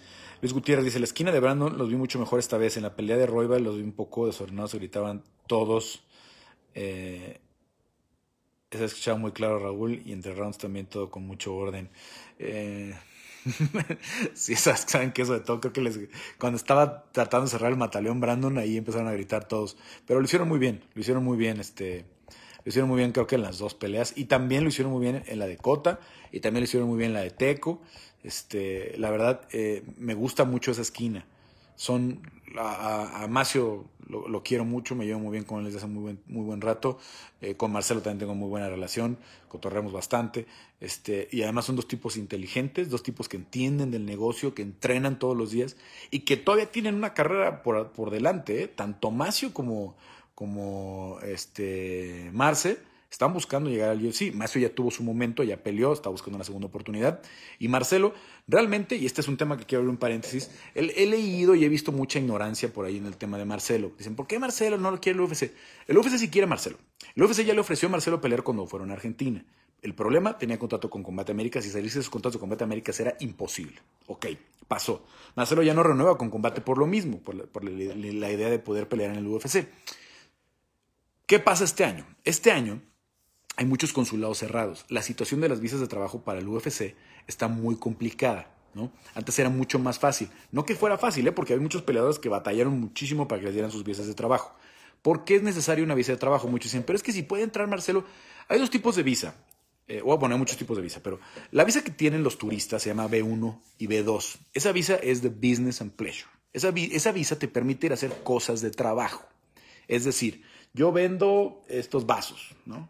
Este, y, los hago aquí en México y los quiero vender en Walmart, en Estados Unidos. Ah, bueno, entonces voy a una junta con la gente de Walmart en Estados Unidos porque quiero exportar mis vasos. O, aprovechando con un traguito de agua. Eh, o, ¿qué es decir? Este, yo armo este, bicicletas en México. Pues voy a ir a comprar unas piezas que solo venden en Estados Unidos. ¿no? En el caso de Marcelo, él tiene una visa, B1, B2, con la que puede entrar, ¿sí? A hacer una parte del trabajo. ¿Cuál es la diferencia? Que a Marcelo, no sé cómo sea, cómo lo, hagan entre ellos, pero si alguien le paga a Marcelo como esquina, es Brandon directamente, ¿sí? Es decir, Brandon recibe una bolsa, de ahí le paga a su manager, a su coach principal y a sus otros coaches, ya sea que a su coach de boxeo, su coach de jiu-jitsu, los que fueron en la esquina, etcétera, etcétera. El problema es que cuando trabajas para una empresa estadounidense y cobras en Estados Unidos, sí necesitas una visa particular de trabajo. Por eso es el único papelito que le falta a Marcelo. Que estoy seguro que cuando lo tenga, y le digan, miren, aquí está el papel, lo van a meter, lo van a meter de última hora. Por ejemplo, si sucediera la oportunidad en la isla, puede que entre Marcelo a la isla. ¿Por qué? Porque ahí no necesitan, porque en Abu Dhabi la situación de los impuestos funciona diferente, ¿no? Tú puedes ir y pelear y, te cobras, etcétera, etcétera. Pero al cobrar en Estados Unidos, que te pague una empresa estadounidense, ahí sí ya, si lo haces con una visa B1, B2, te metes en un problema por el asunto de los impuestos, etcétera, etcétera, etcétera, etcétera. Entonces veo mucha ignorancia porque dicen, no, pero es que cada, como si puede entrar, él ya está trabajando. No, no está trabajando. O sea, formalmente está haciendo una parte de trabajo, pero el que le está pagando, su empleador, digamos, la, la, la empresa que le paga, no es una empresa estadounidense es su propio compañero, su propio peleador, que es Brandon. Él le queda la bolsa, el UFC no le paga a las esquinas. El UFC le da el dinero a la comisión y la comisión le paga al peleador, ¿no? En la cuestión de las bolsas reportadas, porque sabemos que los puntos del pay-per-view ya se manejan directamente con la promoción y, cuando hay bonos, los bonos también se pagan directamente. Pero bueno, Nada más así ese paréntesis rápidamente. La verdad a mí me gusta mucho esa esquina eh, de Macio, Raúl y, y este y Marce, ¿no? Macio desde la pelea de, de Polo Reyes contra Don Hyun Kim, que luego se cambió a Don Hyun Ma, em, se me hizo brutal. Dije, o sea, Macio va a ser coach, va a ser muy buen coach algún día. Alfredo Fernández se está acabando una generación de peleadores, pues una gran generación. Eh, ¿Con quién peleará John Jones? ¿Francis o Miocic? Bueno, pues hay que ver primero para cuándo, porque le ofrecieron a Stipe Miocic la pelea para final del año, para este pay-per-view, y no quiso. Entonces, primero hay que ver cuándo. Este, y Johnny, si los quiere esperar. Presidente que le viera a tomar la foto con Branton. Pues sí, eh, me, tocó, me tocó estar ahí todo ese momento, ver todo el momento. De hecho, tengo más videitos que, que no subí porque no eran tan, tan, este, bueno, la verdad es que sí eran momentos personales y ya luego me arrepentí de, subirlos. Eh, de, Charles hablando con su familia y llorando. Este, entonces Charles estaba haciendo videollamadas, él ya había acabado su, su, su ronda ahí de entrevistas y le pidió a la gente de, de UFC que se quería esperar para platicar con Brandon, para felicitarlo, porque él ya se tenía que haber ido a la, conferencia. Entonces, este, Charles se quedó y ahí está el video que subí, hasta que vio que ya llegó Brandon, que se acomodó ahí, le dio un abrazo, le felicitó, Brandon también, etcétera, etcétera, pero lo quería felicitar. O sea, eh, se ve que Charles vio la pelea y, se convenció. Este, Saúl MH, por ahí vi, es lo que les decía, ¿eh? Brandon no se ganó a los mexicanos, se ganó al público todo el mundo. Por ahí vi una reacción de Nate Díaz y Eddie Álvarez en Twitter con buenas palabras para Brandon. ¿Cuáles viste tú, Legaspi? Pues vi muchas. La de Eddie Álvarez este, dijo que ya era fan de por vida. Kai Cara France también, que peleó con él en, el año pasado, estaba ahí feliz. Eh, dice Alfredo Fernández Osorno, Mowgli Teco. Creo que es de hace rato que se me olvidó Teco. No, pero Mowgli sí lo mencioné. Mowgli, dije, viene de ganar la semana pasada. Este, y viene Dije, viene de una victoria importante que seguramente le va a dar para arriba. Me faltó Irving Rivera. Sí, el, caso de Irving, eh, obviamente también nacido en México, también debutó Víctor Gutiérrez, pero eh, Víctor que nació en Guadalajara, pero vive en Alaska, y Irving que nació en Ciudad Nezahualcóyotl, pero que está en, este, eh, en Florida desde muy chavito. Entonces, eh, son nacidos en México, sin duda alguna. están en la lista de los, de los que yo, en la lista que, que, ven por ahí, yo la empecé con Rodrigo. Este, nos la han robado todos, de ahí la agarraron los cabrones porque no existía como estadística pero ahí están, ahí está. Y último es este eh, Víctor, que, perdió en, su debut, eh, pero una disculpa, tienen razón, o sea, tienen que estar también ahí en, la lista. Y Irving va a pelear otra vez en marzo, ¿eh? este, un gran peleador con unos huevotes, lo que hizo en, su debut, de ir este, con Giga Chikatse con tres días de anticipación, una división arriba. ¿Cuáles tres días? Fueron como 46, 45 horas de anticipación. Entonces sí, eh, los teníamos un poquito fuera del mapa porque no se desarrollaron acá, no pelearon en el, en el, en el circuito local. Y viene también eh, eh, esta Montserrat Conejo, que ella sí peleó mucho más en México, aunque ya tiene rato viviendo en Los Ángeles, allá en el Kings MMA y en El Paso con, con Víctor Dávila directamente. Y Lupita Godínez. Lupita Godínez está muy cerca de, debutar en el UFC, la campeona de LFA de las 115 libras, nacida en Aguascalientes, pero desde los 14 años se fue a vivir a, a Vancouver y ahora representa a México y a Canadá. Varios me decían de Irving. Eh, ¿Crees que haya peleadores mexicanos que corten del UFC? Pues eh, va a haber de muchos países, entonces es probable que, haya al menos un mexicano. Eh, Alejandro Díaz, chingado, llegué tarde. Ahorita lo puedes volver a revisar. Jesús Bautista dice tal vez Teco, creo que te refieres al corte. Mariano Álvarez, ¿qué cera utilizas en el pelo? Pues esta no es mi cera. Hoy llegué obviamente directo a la barbería. No sé si me vieron la semana pasada, pero ya estaba así de que eh, ya no me aguantaba la cabeza. Entonces no sé cuál me pusieron ahí en, el, en, la barbería, por eso no tan copetón. Pero ya los siguientes días yo creo que no me van a ver así. Eh, ¿Cómo va la situación de Pantera después de la sanción? ¿Crees que tenga nuevamente contrato? Saludos. Tiene contrato y les digo que quieren que pelee el 13 de marzo. Todavía no es oficial, pero por ahí andan en eso. Se le ve mucho futuro a Topuria. ¿Qué opinas? Dice Dani Quiñones. Completamente de acuerdo. Es una bestia, es una bestia. Tiene una lucha brutal, tiene unas manos extraordinarias. Eh, ya lo quiero ver, ya lo quiero ver de vuelta. Están dejando fuera a Justin de la ecuación y creo que debería estar sí o sí. Yo creo que Justin va a ser el primer retador, Javi Contreras. O sea, una vez que tengamos la definición de que si es Javi contra alguien o que si hacen un vacante, yo creo que Justin va a ser el, primero en retar. O sea, ya sea que el campeón, digamos que en este mini torneito, ¿no? De Conor contra este Dustin y Dustin y Oliveira contra Chandler. De ahí salen los dos, este, los dos al título vacante. Y después Gaethje lo tiene ganado, lo tiene ganado ser el siguiente retador. Él no tendría que, se me haría un error que le hicieran pasar otra vez a Gaethje por una pelea para ganársela del título, ¿no? Yo creo que ahí está. Entonces, que era lo que me hubiera gustado que pasara con Tony. Gus eh, León Padierna dice, el mejor Legaspi, muchas gracias Gus. Eh, ¿Qué pasará con Ferguson? Este, yo espero que le dé una pelea de rebote eh, en unos 5 o 6 meses. No lo quiero ver pronto, quiero que, que sane y que se... Sobre todo que mentalmente esté bien, para que veamos al Tony del potencial. Yo no lo veo retirarse. ¿eh? Esteban eh, eh, dice, perdón, antes Eduardo Huerta dice, Olivera somete a Conor, es una probabilidad porque eh, Olivera puede someter a todos menos a Tony, ¿no? Que vimos que, que tiene brazos de hule. Esteban eh, Quiris dice, Nachito Bamontes, aún no hay fecha para él. Ya les había comentado en el chat de, de colaboradores, lo quieren debutar en febrero, pero todavía no hay rival. Javi Contreras dice, mi opinión es que debe ser Justin contra Chandler, el ganador contra el ganador de Poirier y por debajo una espera a, Charles. No creo, no creo ahorita con la frescura. Eh, y sobre todo es que viene de perder Justin Gaethje también, viene de perder ya la del título. Tristan García dice orgullo mexicano. ¿Sabes cuándo pelea el Indolfo Delgado, el boxeador? No, la verdad no, no tengo idea ahorita. Ricardo García, pero Brandon es el mejor peleador que tenemos, siempre lo he dicho, y él tiene más fama. Pues bueno, lo que pasa es que también, pues, eh, son, son cuestiones de, de, observación, ¿no? Jair tiene un striking mucho más atlético y espectacular que el de Brandon. Eh, tiene mejor lucha tal vez, pero no tan buen jiu-jitsu, ¿no? Entonces, todos son complementarios, pues todos los peleadores son diferentes. Entonces, a mí se me hace un poco ocioso comparar a Jair con Brandon, porque pues es 145 y Brandon es 125. Ah, Luis Gutiérrez dice por eso sería 18 porque me refieres al punto que le quitaron. Sí, sí, yo lo tenía así, 18. ¿Crees que Draco llegue pronto al UFC? Aunque no sea tan joven, puede hacer cosas grandes, Carlos. Yo creo que Draco está para el UFC desde hace rato. Este, más bien creo que se los está pasando el tiempo y, como dices, natural. ¿no? Ya arriba de los 30, pues el, declive es natural. Entonces, me hubiera gustado ver a Draco para en el UFC desde el año pasado.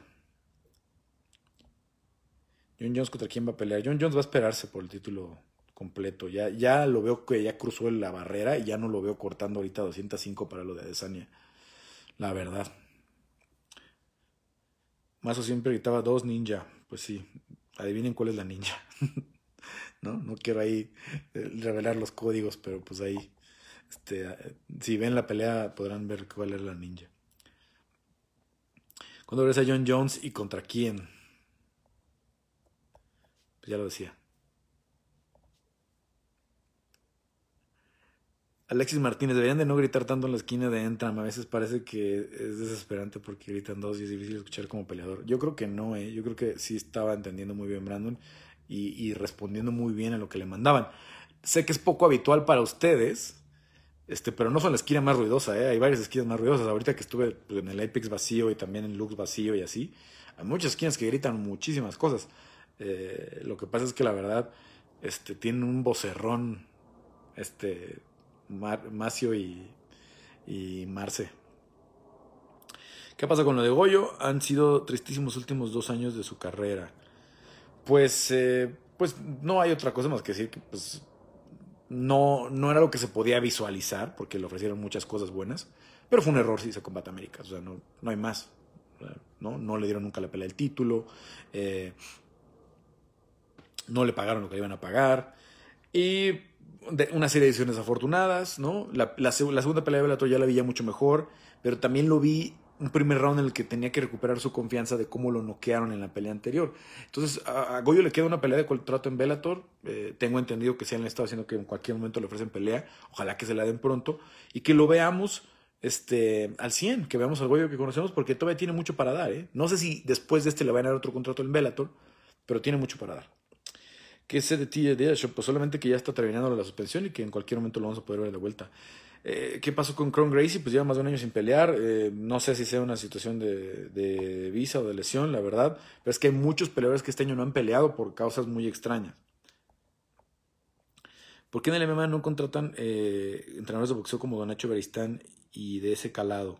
Ahora que escucho su análisis de que sirve mucho que escuchen gente experta. Em, sí hay mm, coaches de boxeo que también hacen MMA, pero no son, no son la, la, la, ¿cómo se llama? No son la norma, ¿no? Eh, ay, ¿cómo se llama este Abel? Abel, ay, ay, ay, ay, híjole, es que si le quito aquí se va a pausar. Em, ¿Cómo se apellida Abel? Chingado. Bueno, eh, el coach de Cobb Sanson tiene, tiene, un muy buen coach de boxeo que sí, además hace esquina. Eh, em, hay, muchos, sobre todo en, Las Vegas, que, le duplican, ¿no? eh, Angelo, que trabajaba con, con Jessica Andrade y con Floyd Weather, este, mm, ¿cómo se llama el Master Meter?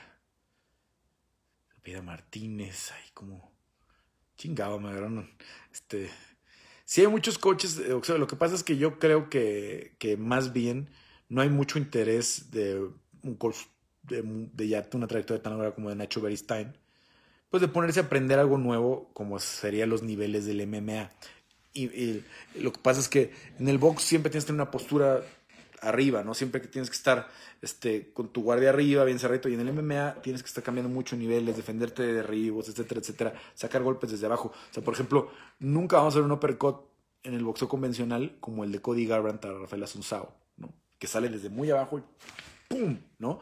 Este, porque eso de los niveles varía mucho en el MMA.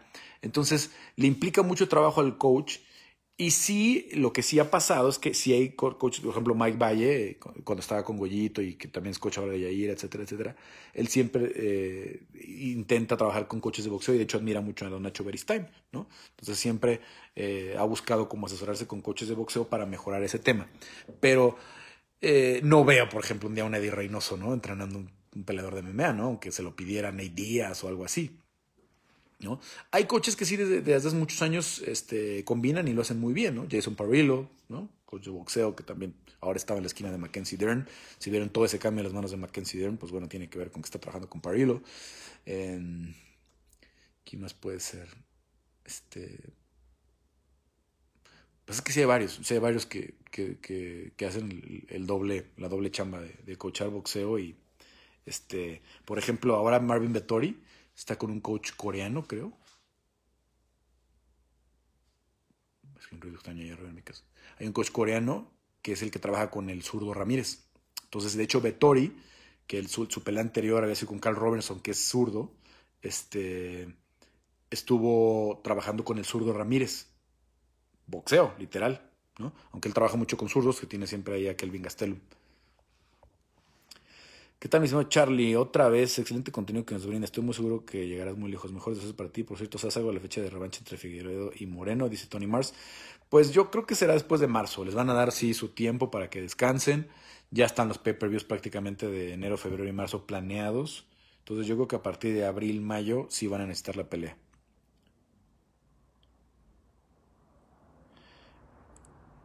Charlie Montenegro dice que bello eres papá Legaspi. Muchas gracias más es sin enamorarse.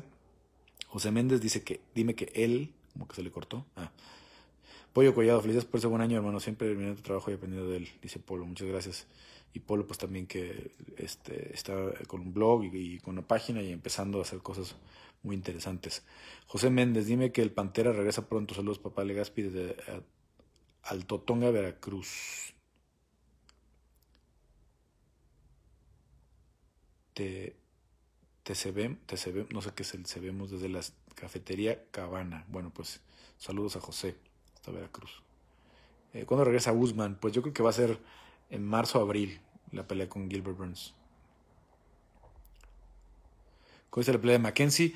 Pues me sorprendió totalmente, sorprendió totalmente. Yo pensé que iban a pasar mucho más tiempo en el piso y que si era una pelea mucho de piso, Mackenzie iba a acabar sometiendo a Yandirova, que es la mejor jiu-jitsera que ha enfrentado en su carrera de MMA, ¿no? Este, no tenía, era la primera vez que no llegaba con tanta ventaja en el MMA, con, su jiu-jitsu, pero todas formas pensé que era superior y me sorprendió muchísimo que pasaran tanto tiempo arriba, pero luego en la esquina, eh, Mackenzie por ahí, esa, fue de las que la esquina me quedaba muy cerquita, Mackenzie le dice algo así a Parillo de que quería ir abajo y le dice a Parillo, no, estamos bien arriba, estamos bien arriba, estás muy bien arriba, seguimos así.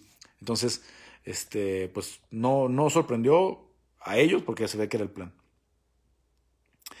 Sabú Rojas en Perú no hay una arena para la UFC. Es, es una pena, ¿eh? nada más por eso no han ido a Perú, ¿eh? porque acabaron yendo a Uruguay, que es un mercado mucho más pequeño en, cantidad de gente, porque tiene una arena, pues, nuevecita, ¿no? Muy, muy funcional. José Rendón envió 100 estrellas, muchas gracias. Sabu pregunta también por John Jones. Les digo, pues que John ya se va a esperar al que gane de Miocic y, y Engano. No creo que lo debuten ahí sí con un Jarcinho o con un Cyril Gané o una de esas. John va por el cinturón. O sea, no, no, subió de división para ir a cobrar 500 mil dólares. Él subió de división para estelarizar un pay-per-view que le deje 10, 12 millones de dólares. Martín Correa, Correa Tragas, Carol contra Cody para ser retador podría ser interesante. Eh, no creo que Cody, lo mismo caso, no creo que Cody baje a 125 si no es por el cinturón, la verdad. Digo, yo Cody no lo veo ni en la división, si me fuera mi decisión, pero yo creo que él está haciendo todo este show porque quiere pelear por el, por el título. Si no, pues podría seguir en gallo. No sabes qué para serán coches para el TOF. Mírense, yo les había contado en el grupo de colaboradores que el plan era que fueran Calvin Cater y, Max Holloway hace unos tres meses, yo creo, ¿no? dos meses y medio, les conté.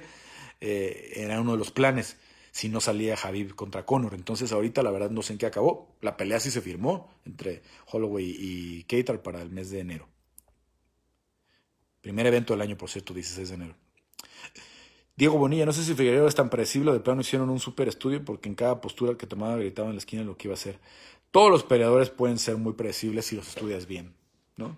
Entonces creo que sí lo estudiaron muy bien. Eh, ¿Qué bandas quieres ver en el 2021? Ojalá Missy regrese a México. Pues era, esa iba a ser, eh, fue una de las que se acabaron cancelando, ¿no? Eh, no me acuerdo cómo se llama el festival este, pero este iba a estar bien bueno, iban a estar los Morphys, Rancid, Misfits. Yo tuve la fortuna de ver a Misfits, este, esta reunión de Misfits, el día que sucedió, la primera en, en Chicago, en el Riot Fest. Volé, de hecho, ese fue uno de los viajes más locos. Eh, fue, fue, el día de la función de Hidalgo, Texas, que pues no podíamos faltar. Estuvo Doyer, estuvo Perry, estuvo Mowgli, estuvo Teco, estuvo Diablito. Entonces terminó la pelea, hice algunas cosas de las entrevistas, tal, tal, tal. Me fui al aeropuerto, volé de McAllen a Chicago, ¿no? De McAllen a Houston, de Houston a Chicago, y ya estaba como a las 2 de la tarde en, Chicago y, para ver el concierto. Y fue una noche loca, ya, ya lo hemos contado en el podcast, me tomaría mucho tiempo, pero acabé en el, backstage con los Misfits y me la pasé muy bien, la verdad. Y luego los vi cuando fue una cartera de fin de año, creo que fue la de Garbrand contra Cruz y Amanda contra Ronda. Este, en esa cartelera, una noche antes, el día del pesaje, fue eh, cuando tocaron en Las Vegas con Alkaline Trio, los Misfits, en este mini tour que hicieron que Los Ángeles, Nueva Jersey, etcétera, etcétera, con Alkaline Trio. Y, y, también, pues, pues, iba a ser la tercera vez que los iba a ver. Y muchas, ¿no? Alkaline Trio, este, a los Bouncing Souls, este, ya luego platicamos un poquito más de lleno. Hay, hay por ahí un, un podcast de Legaspi Dice, que les recomiendo que lo escuchen y ahí platicamos mucho más de eso. Sabú Rojas dice miles de fans ganando Moreno, miles de fans, miles de fans ganando Moreno, en todo el mundo, ¿eh? A, los, a, los, a, los fans les gusta ver, o sea, como Ilia Tupuria, ¿no? Ilia Tupuria da un peleón y la gente, todo el mundo dice, ah, cabrón, ¿quién es este? Lo mismo, o sea, hay peleadores que tienen ese carisma y la verdad, por ejemplo, Ilia también tiene un carisma, se expresa bien, habla alemán, habla ruso, habla español, habla inglés, tiene pinta de superestrella. Eh, Vendedor ZT, ¿para cuándo el podcast de MMA? Bueno, les cuento lo del podcast de MMA. el plan era empezarlo esta semana, eh, si Brandon era campeón, este, y tener a Brandon de, primer invitado, o sea, ese era mi, mi plan.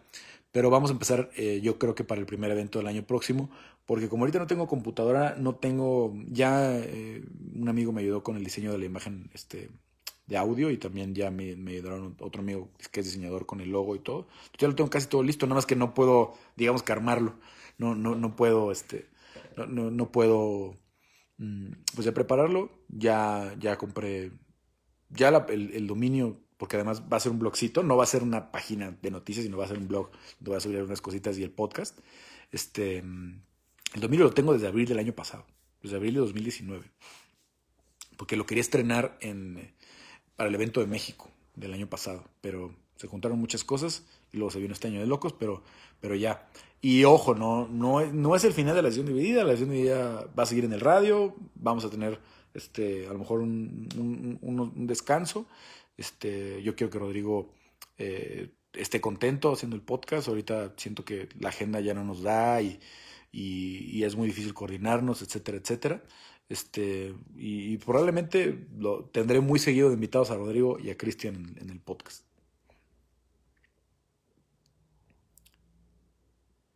Eh, eh, Eduardo Ávila Morales, ¿qué pasó con Cron Gracie? Saludos, Pavel Legaspi. Respondes, este, no, no sé, no sé, les, les prometo que voy a investigar. El, el, vi que muchos empezaron a hacer ya como la lista de qué peleadores no han peleado y qué, qué había pasado. No sé qué pasó con Kron, la verdad. Este, la última vez que lo vi fue con la pelea de Cobb Swanson y, me acordé. Creo que, creo, que fue por eso que todo el mundo empezó a pensar en Kron, porque Cobb le había ganado a, a, Gracie. Y luego me tocó estar ahí cuando fue este quintet, donde se chingó la rodilla eh, Cobb Swanson, ver esa imagen que fue así de, de que me rompió el corazón, porque Cobb es de mis favoritos. También les dije que le apostaran a Cobb contra Daniel Pineda, que era un muy buen matchmaking, y qué knockout el de Costanzo, ¿no? Ahí sí me emocioné muchísimo, la verdad. Pablo Rodríguez, llegamos tarde, seguro ya comentaron algo de Cucuy, felices por Brandon, tristes por Cucuy, así es esto. Sí, ya, ya, ya comenté largo y tendido. Cuando termine, se va a quedar ahí arriba el, live y, hice unos 10 minutitos de mi, de mi opinión, de cómo califiqué y etcétera, etcétera. ¿Qué pasó con Pantera? Bueno, ya les dije, este, la suspensión termina el 8 de marzo, quieren que pelee a partir del 13 no está firmado, no no hay todavía nada cerrado. Tengo entendido que quieren que siga siendo Sabit, pero la gente de Sabit está poniéndose sus moños con justa razón. Con justa razón porque la pelea se les ha caído muchas veces. Sabur Rojas, Holland será un perfecto rival para Desania, se la firmo mañana, ya. Ya, ya. A mí Holland no me convencía. Este, antes de la, me tocó verlo dos de los knockouts, los últimos dos knockouts este año. Y ya, ya lo quiero, ya, ya. Varios amigos que me pidieron, oye, una que veas buena. Y yo no la había visto la noche del, del viernes que hicimos los picks. Pero los que me escribieron directamente les dije, ¿por qué no metes Holland por knockout? Y pagaba más 400. Y varios amigos ganaron bien. Y ahí me, me mandaron ahí este, sus agradecimientos en Twitter y así.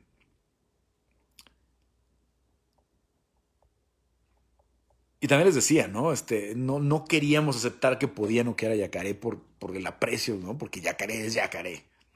Fer Gómez, grande papá Legaspi, eh, gran trabajo el que has realizado, muchas felicidades. Ezequiel Páez, eh, si se diera la pelea, ¿quién vas? Brandon contra Garbrandt. Eh, pues obviamente Brandon, porque Garbrandt no tiene nada que hacer en las 125 libras. Primero quiero ver cómo, cómo llegaría. Y luego tomen en cuenta que Garbrandt no tiene muy buena quijada. Que con un patadón de los de Brandon que entre, hasta ahí llegó este Garbrandt.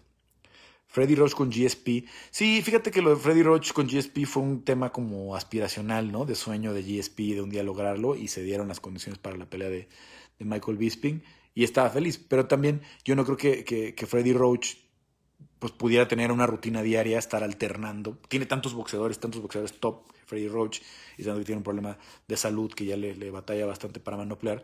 Este, que no creo que se quedaría así de plano compartiendo MMA con, con este con, con, con, boxeo. ¿Saben quién también hace mucho eso? Eh, Edmond Tarverdian, el, el, de, el, de, que era el de Ronda, el que ahora es el de este, ay, ¿cómo se llama?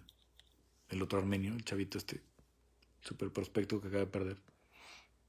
Bueno, él, él, él trabajaba con Big Darchenian en boxeo y de hecho muchas veces Oscar Valdés fue a trabajar con Darchenian. Eh, y era en la época en la que estaba Ronda, ahí entrenando.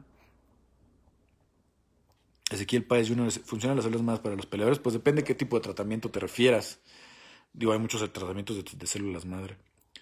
Abel Sánchez, gracias, Carlos Medina. Abel Sánchez es el coach de, de Cobb Swanson. Varios me comentaron lo de Freddy Roach. El sábado somos México con el Canelo. Pues ojalá que sí, ¿eh? eh veía muchos con esta comparación absurda de que Brandon sí tiene huevos, no como el Canelo. Discúlpeme, discúlpeme. El día que tengamos un peleador de MMA que alcance los niveles que alcanzó el Canelo, va a ser otro mundo. Va a ser otro mundo. O sea, ¿no? O sea, he seguido la carrera de Brandon desde casi desde el día uno. He estado muy cerquita de la mayoría de los peleadores mexicanos, pero lo que tenemos con Canelo en el boxeo, para que se alcance en el MMA, tendría que ser un campeón, porque obviamente no hay tantas divisiones. Pero tendría que ser como lo quiso Sejudo, ¿no? Más o menos, dos divisiones. Estamos todavía bastante lejos. McGregor contra Javid 2, eh, creo que no le interesa a Javid. Sería de mucha lana, pero no lo veo interesado en la lana. El coach de de box es entrenador de Margarito y ha mejorado a todos mucho. Sí, es lo que comentaba, es Drift Cortés. Este. Eh, eh, dice Son Edgar, pero creo que es no alcanzo de la miniatura, pero creo que es Edgar Chaires, obviamente, pues que entran ahí con ellos. Saúl MH, ¿cómo ves el positivo de Chito eh, en líneas de apuestas? Pues agárrenlo, si está positivo, agárrenlo, la verdad, porque creo que le va a ganar a José. Viendo el MZT, algún día volverán las hermanos Díaz. Es de esas preguntas que no me interesa en absoluto contestar. Porque nada más ellos saben, nada más ellos saben ni cuándo pelean y si, y si lo vuelven a hacer, ¿no? Este. ¿Qué opinas de un 30-0 McGregor contra Javib? Eh, si fuera esa creo que sí sería 30-0. Masvidal contra Colby. Eh, esa la están trabajando, pero Jorge no es nada fácil de negociar, ¿eh? nada fácil. Y Jorge sabe que es un muy buen vendedor en estos días. Pronóstico para McGregor contra Poirier 2, creo que va a ganar Conor. ¿eh? Creo que va a ganar Conor y vamos a tener que aguantar esta pinche pesadilla de los fans de Conor durante años. Eh, ¿Qué terreno está Volkanovski contra Sejudo? ¿Crees que el retiro de la estrategia para pedir esta super pelea? Creo que estaba mucho más cercana antes de lo de Brian Ortega. Creo que para, para este Volkanovski no era atractivo una tercera con Holloway, pero la de Ortega sí le resulta muy atractiva y creo que es la que van a hacer muy pronto. Martín del Hoyo dice, eh, también olvidé, perdón. Alfredo Sánchez, eh, ¿para cuándo David León Mendoza en el UFC? Ya se lo merece. Bueno, creo que van a darle una de rebote. O sea, ya ganó una en, en Lux. Y, y, me refiero que creo que le van a dar una nueva oportunidad por el título con, con Marco Beltrán y creo que ya con el cinturón de Lux va a ser muy difícil que no lo firmen en el UFC. Walter Marucci Garón, ya no irás con Rod. De momento no. Este.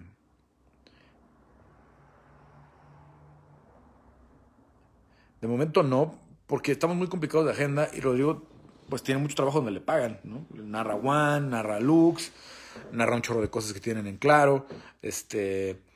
Eh, tiene otros podcasts también donde lo están invitando, tiene el podcast este que hizo el Big Tree, entonces se nos está complicando mucho la agenda, más allá de los nuevos proyectos de Rodrigo, ¿eh? ya traíamos muchas complicaciones de agenda los tres, este, cuando éramos solo Rodrigo y yo era un pedo, grabábamos siempre a la una de la mañana los domingos, este, eh, que era como que el horario que habíamos encontrado, y luego cuando se incorporó Cristian se volvió más difícil, por lo natural, ¿no? Si nos costaba trabajo incorporarnos dos, este, pasarlo con tres era más complicado.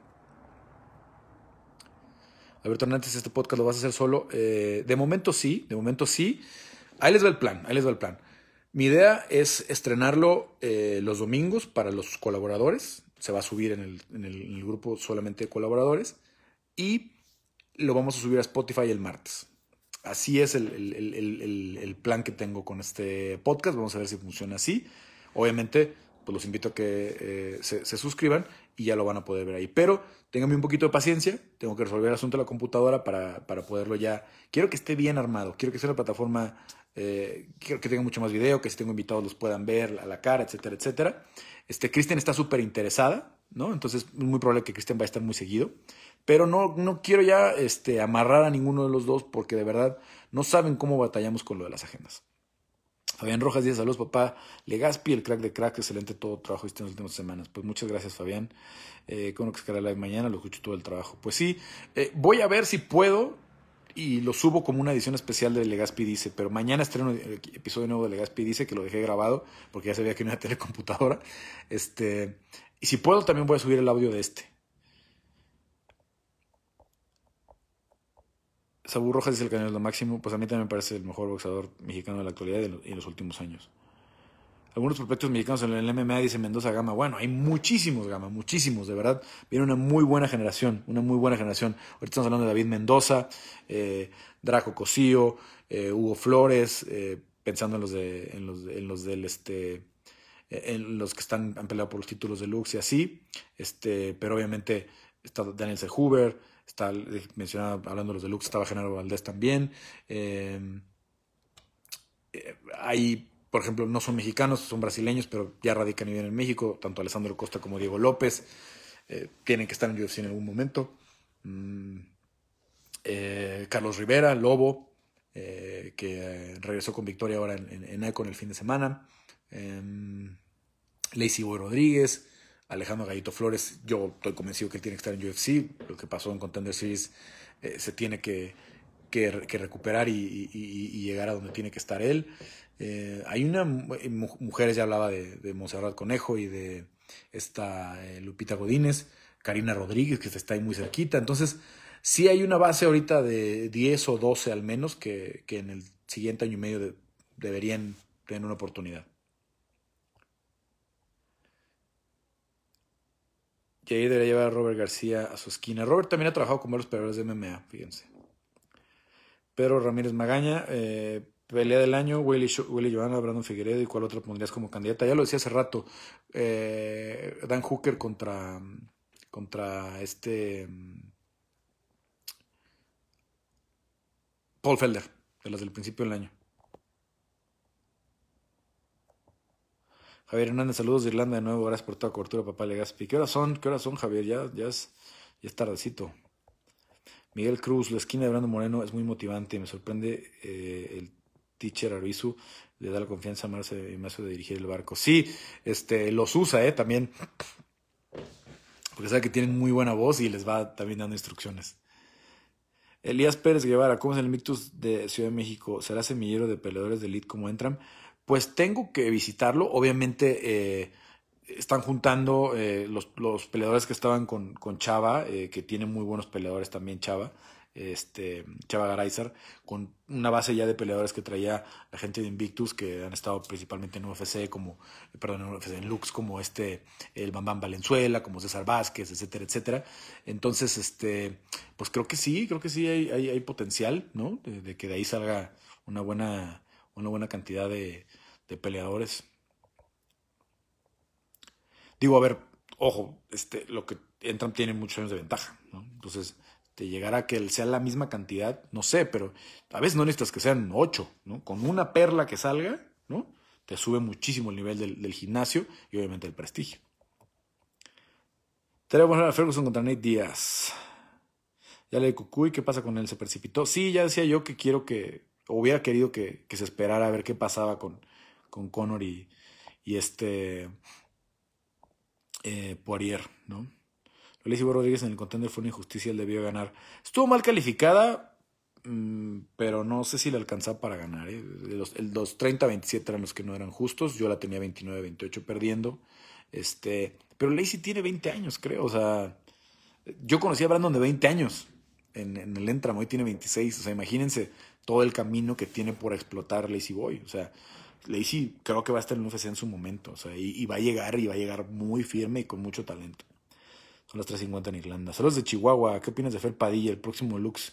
¿Quién contra Draco? Fíjate que pero Fer Padilla lo iban a meter en Lux. No sé qué pasó. Creo que el contrato del FI lo, complicaba un poquito, pero es uno de los peleadores que más me gusta a mí de los que están ahí en Estados, de los mexicanos que están en Estados Unidos entrenando, que no hemos visto en UFC y así, es de los que más me gusta.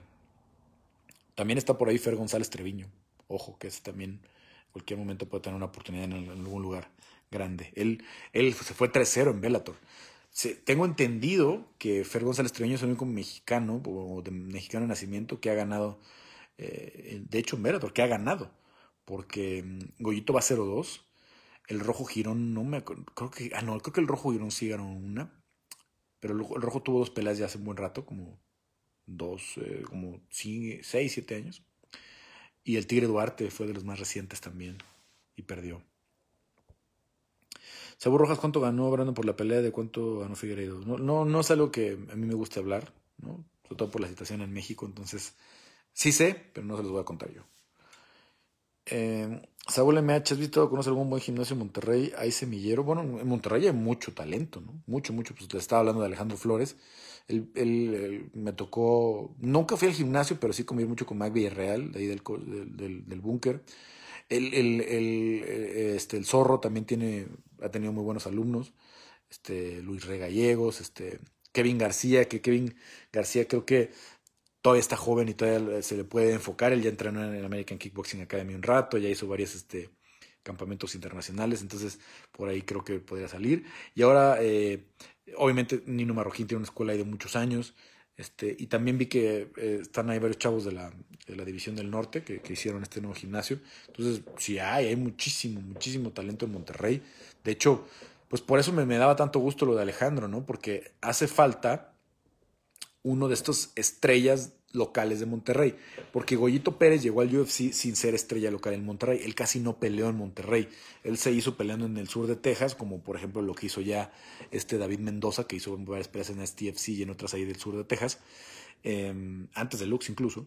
Eh, Goyo se hizo ahí, luego fue a BAM en Inglaterra, ganó dos veces en BAM en Inglaterra y de ahí le dieron la oportunidad en UFC. Entonces Goyito no era muy conocido. O sea, si ustedes han ido a una cartelera en Monterrey, o sea, de estas de, de, Nino Marroquín, de Loco, este, del propio Gallito, eh, del muchacho alegre, el hermano de Goyo, o sea, la gente se vuelve loca de las de combate extremo y lo que fue de combate Américas, etcétera, etcétera. Eh, entonces, creo que lo de Alejandro hubiera sido bueno por eso, ¿no? Para que llegara ahora sí un héroe local de Monterrey, de los que siguió toda la gente, este, al UFC, y, y, todavía creo que va a pasar. Eh, RBT Piña dice, ¿cuál es la próxima pelea de este año? Eh, bueno, pues el próximo fin de semana, el próximo fin de semana tenemos una muy buena cartelera, de hecho están anunciadas 16 peleas, no sé cómo lo van a hacer. Carlos Andrés Sánchez, Carlos, eh, eres un crack, Dios te bendiga y gracias por toda la información que nos llegar. Eres el mejor, estás en otro nivel. Muchas gracias, Carlos. Eh, próximo Lux que ves Rayadito contra Draco. No sé cómo ande eh, Rayadito de la lesión que tuvo, se lesionó la mano y por eso ya no puede estar en Lux 11. Pero pues es una gran pelea por el título, ¿no? A mí me encantaría. Este, si ya está al 100, Rayadito, se las firmo. Digo, yo no las firmo, ¿no? Las tiene que firmar yo Mendoza y, y Henry Briones, pero pero este, si fuera por mí, yo se las firmo mañana. ¿Por qué crees que Anthony Pérez no levanta la mano para enfrentar peleas como Kimaev, Edwards, Hooker o Masvidal? Bueno, Anthony ya está en las peleas del dinero, ¿no? Entonces, meterse con Kimaev en 170 tendría que ser.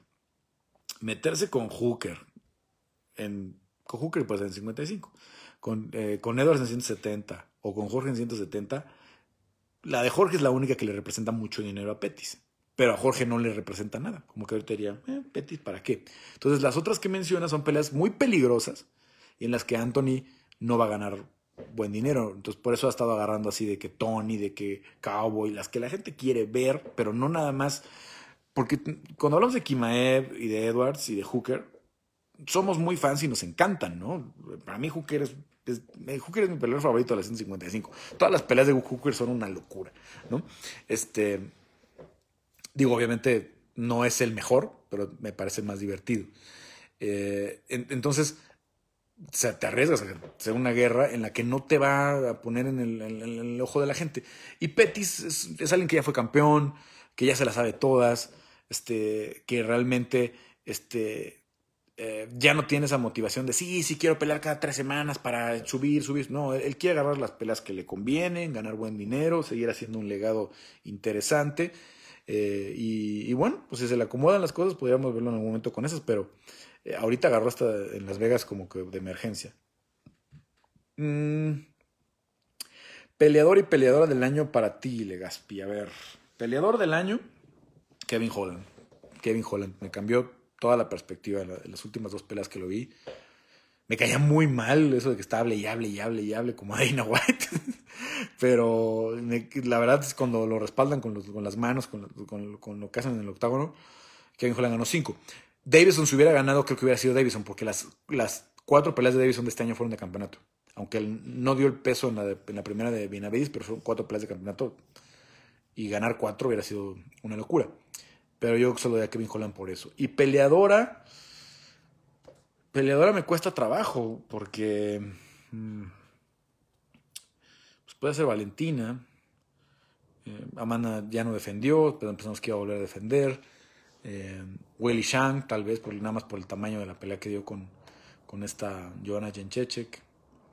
Eh, sí, la de peleadora, pues, pues tendría que poner a Willy Shang.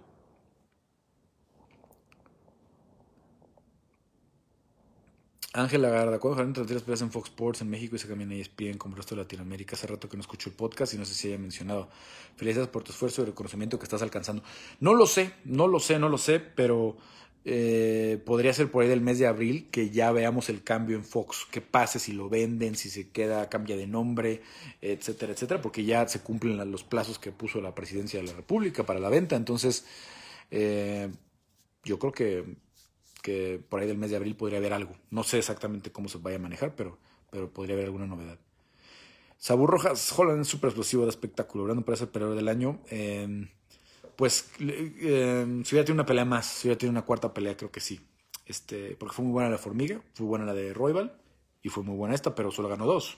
Cuando tienes peleadores que ganaron cinco, ¿no? O Figueredo que ganó tres de campeonato. Este, eh, no, no, digo que no sea es el mejor peleador mexicano del año, sí. Latinoamericano del año también. Este, pero eh, pero no, no, no, le alcanza para entrar entre los, los del año del UFC. Gustavo Paul dice, hola Carlos, primero un saludo, una pregunta, ¿estará ya difunta la empresa Combate Américas? No sé, Gus, no sé, ellos siguen diciendo que, que, van a hacer eventos, este, ahora, no sé si vieron esta jalada de que mm, cuando Joel Romero anunció que salía del UFC, o se anunció, este, eh, que un reportero le pone a Campbell, oh, les le interesaría contra Tito. Este, y al otro día sale una nota del mismo reportero. pues claro que le contestó Campbell y le dijo, sí, sí, claro que nos gustaría, ¿no? Pero no están las posibilidades ni de cerca, ¿no? Eh, eh, le ofrecieron demasiado dinero a Tito y al patrón, algo que no estaba dentro de sus posibilidades. Y, pues no sé cómo quedaron con el contrato de televisión porque le fallaron a Access TV, tenían treinta y tantas peleas. Obviamente con la pandemia todo se, matiza un poco, pero pues ya vimos que a final de cuentas, hasta LFA, Titan, este, ¿cuáles otras regionales? Bueno, Bellator obviamente, muchas otras regionales de, de, Estados Unidos sí hicieron eventos. Entonces, pues ya el, el pretexto de la pandemia, pues, pues ya, entonces perdieron mucho talento, perdieron lo mejor de su talento traen una idea de hacer un formato de, torneitos diarios, bueno, no diarios, sino de cada viernes, es decir, torneitos de 20 mil dólares y poner a ocho peleadores o cuatro peleadores y a ver quién ganaba, pero no pagarles al resto, solo al que ganara. Entonces, quién sabe, quién sabe en qué vaya a acabar el combate. Ojalá que no esté muerta, ojalá que tenga funciones y, y que haya, porque hay muchos peleadores mexicanos que siguen con contrato y ojalá que se mantenga la chamba para ellos, ¿no? La posibilidad. Sé que muchos ya los liberaron y muchos ya incluso pelearon en otros lados. Sabu Rojas Valentín tiene carisma, es la mejor. Eh, tiene mucho carisma también, sí, me cae muy bien, me cae muy bien. Eh, Valentina. Eh, Alfredo Sánchez Gómez, ¿qué pasó con Combate América? Según yo estaba muerto por la situación de, Alberto del Río. No sé qué te refieres con la situación de Alberto del Río. Alberto del Río parece que la va a librar. Legalmente parece que la va a librar. Este, yo la verdad no estoy tan cerca en el del, del, este, del caso. Conozco a Alberto, pero este, por lo que he leído, Parece que retiraron todos los cargos y que no va a ir al bote, como pintaba que, pintaba que iban a ser muchos años. en el 9 pasan combate, pero como a las 12.30 de la noche. Sí, y creo que en Estados Unidos también hay repeticiones. Creo que en, en, en Access están haciendo, metiendo repeticiones y en, y en, su Facebook pasan repeticiones, etcétera, etcétera. Pero son puras repeticiones. Este, hay muchas este, promociones que están metiendo algunas repeticiones con sus contratos de televisión porque no pudieron hacer la misma cantidad, pero eso no es un solo evento desde febrero, que fue lo de Fresno. Pues el último estelar, por ejemplo, fue Pato Martínez y Pato Martínez ya peleó en Icon. Vean ya la cantidad de los, de los mexicanos que estaban allá, que ya pelearon en otros lados, ¿no? El Gallito, este, Marco Elpidio, eh, Pato Martínez, eh, Yasmín, Yasmín eh, y la de, la de Entran. Mm, son muchos, ¿no? Rafa García no, pero creo que los campeones tenían una cláusula más difícil de romper. ¿Tienes alguna información sobre Gastelum? Bueno, pues va a pelear contra Henich, ¿no? Ahí va, ahí va en preparación. Alfredo Sánchez eh, Gómez, Alberto estuvo en juicio por violencia, pero tiene razón, ya le Parece que en eso van, en eso van. No, no sé, no, no tengo los papeles del caso y eso, pero lo último que leí es que se habían retirado los cargos y que, y que este, esta chava que lo había denunciado había hasta ofrecido disculpas. No sé, no sé si fue un acuerdo bajo el agua, si fue con, eh, porque eso se hace muchas veces en, en, ese tipo de casos, si realmente es inocente, si realmente es culpable, yo, pues yo no tengo ni idea, solamente pues sé que salió una nota que parecía muy grave, con mucho tiempo de sentencia, y luego, pues ahora parece que ya la libró. ¿Qué pasó con Bruno Canetti? Bueno, a Bruno, no sé si supieron, le dieron un balazo, ¿no? Este, como un rozón o como que le rebotó en un hueso, un hueso aquí en el pecho y no, no le pasó nada, afortunadamente. Lo relató su hermano Guido en, en las redes sociales. Este, y sé que está en Argentina. Sé que a los de Sudamérica les ha costado mucho más trabajo, ¿no? Este, salir para estas peleas, ¿no? Los sudamericanos que han estado peleando, pues son los que están en, en, este, en, Estados Unidos, ¿no? Como Chito, ¿no? Probablemente como Sabina Mazo, ambos están en California, eh, Sabina de Colombia, Chito de Ecuador, pero ha sido muy, un año con muy pocos debuts y muy pocas posibilidades para los sudamericanos, especialmente por eso, porque lo de la pandemia ha complicado mucho más allá, ¿no? Que, en otros países eh, San Poncinibio, que va a pelear ya en enero, pero él, él este, también vive en Florida. Pero tiene el fuerte Barzola, ¿qué opinas de él? Bueno, el fuerte no, es incomprensible lo que sucedió, cómo dejaron que expirara el contrato. A mí me contaron que le hicieron por ahí un par de ofertas y no pudo, por el tema de la pandemia, aceptarlas. Este, y que eso fue lo que dejó que llegara ya, que expirara tanto en tiempo como en cantidad de peleas su contrato y por eso lo liberaron. Pero vaya, Barzola pues tiene que estar en el UFC. No sé si le alcance para ser campeón, pero top 15 sí es, en pluma y en gallo. ¿eh? Así es que ojalá que, lo veamos con una nueva oportunidad. Héctor ¿le ves algo a la pelea de Canelo? Yo sé que es bueno el Canelo, para pero el rival. He visto poco de Kellum Smith, la verdad. O sea, eh, me sorprende un poquito la estrategia de Canelo, de, de, los pesos que está eh, tomando. A mí donde más me gustaba verlo era en 160, ¿no? creo que era su mejor peso. Ya no lo veo peleando en 160, ya anda contento en 168, en 75. Este, al rato que para completos, no sé. Este, pero eh, les prometo que para el sábado hacemos algo de análisis este, y, la, y la platicamos, ¿no? Eh, para los que tienen o los que habían estado preguntando, en México Dazón está abriendo un periodo de prueba y este fin de semana la de Joshua fue gratis. Entonces, no sé si todavía la vayan a poder ver en Dazón en vivo, pero pues creo que vale la pena acercarse a la plataforma en, el, en, el, periodo de prueba. Y bueno, este, ya nos vamos. Vamos a responder los siguientes este, tres comentarios. Si alguno cae con estrellas, lo voy a leer primero. Este, ya se alargó un poquito. Me da mucho, mucho gusto ver que todavía somos cincuenta y tantos. A ver, Alfredo dice: Hablando de los Canetti, ¿por qué Guido no ha peleado? ¿Crees que ya se retira?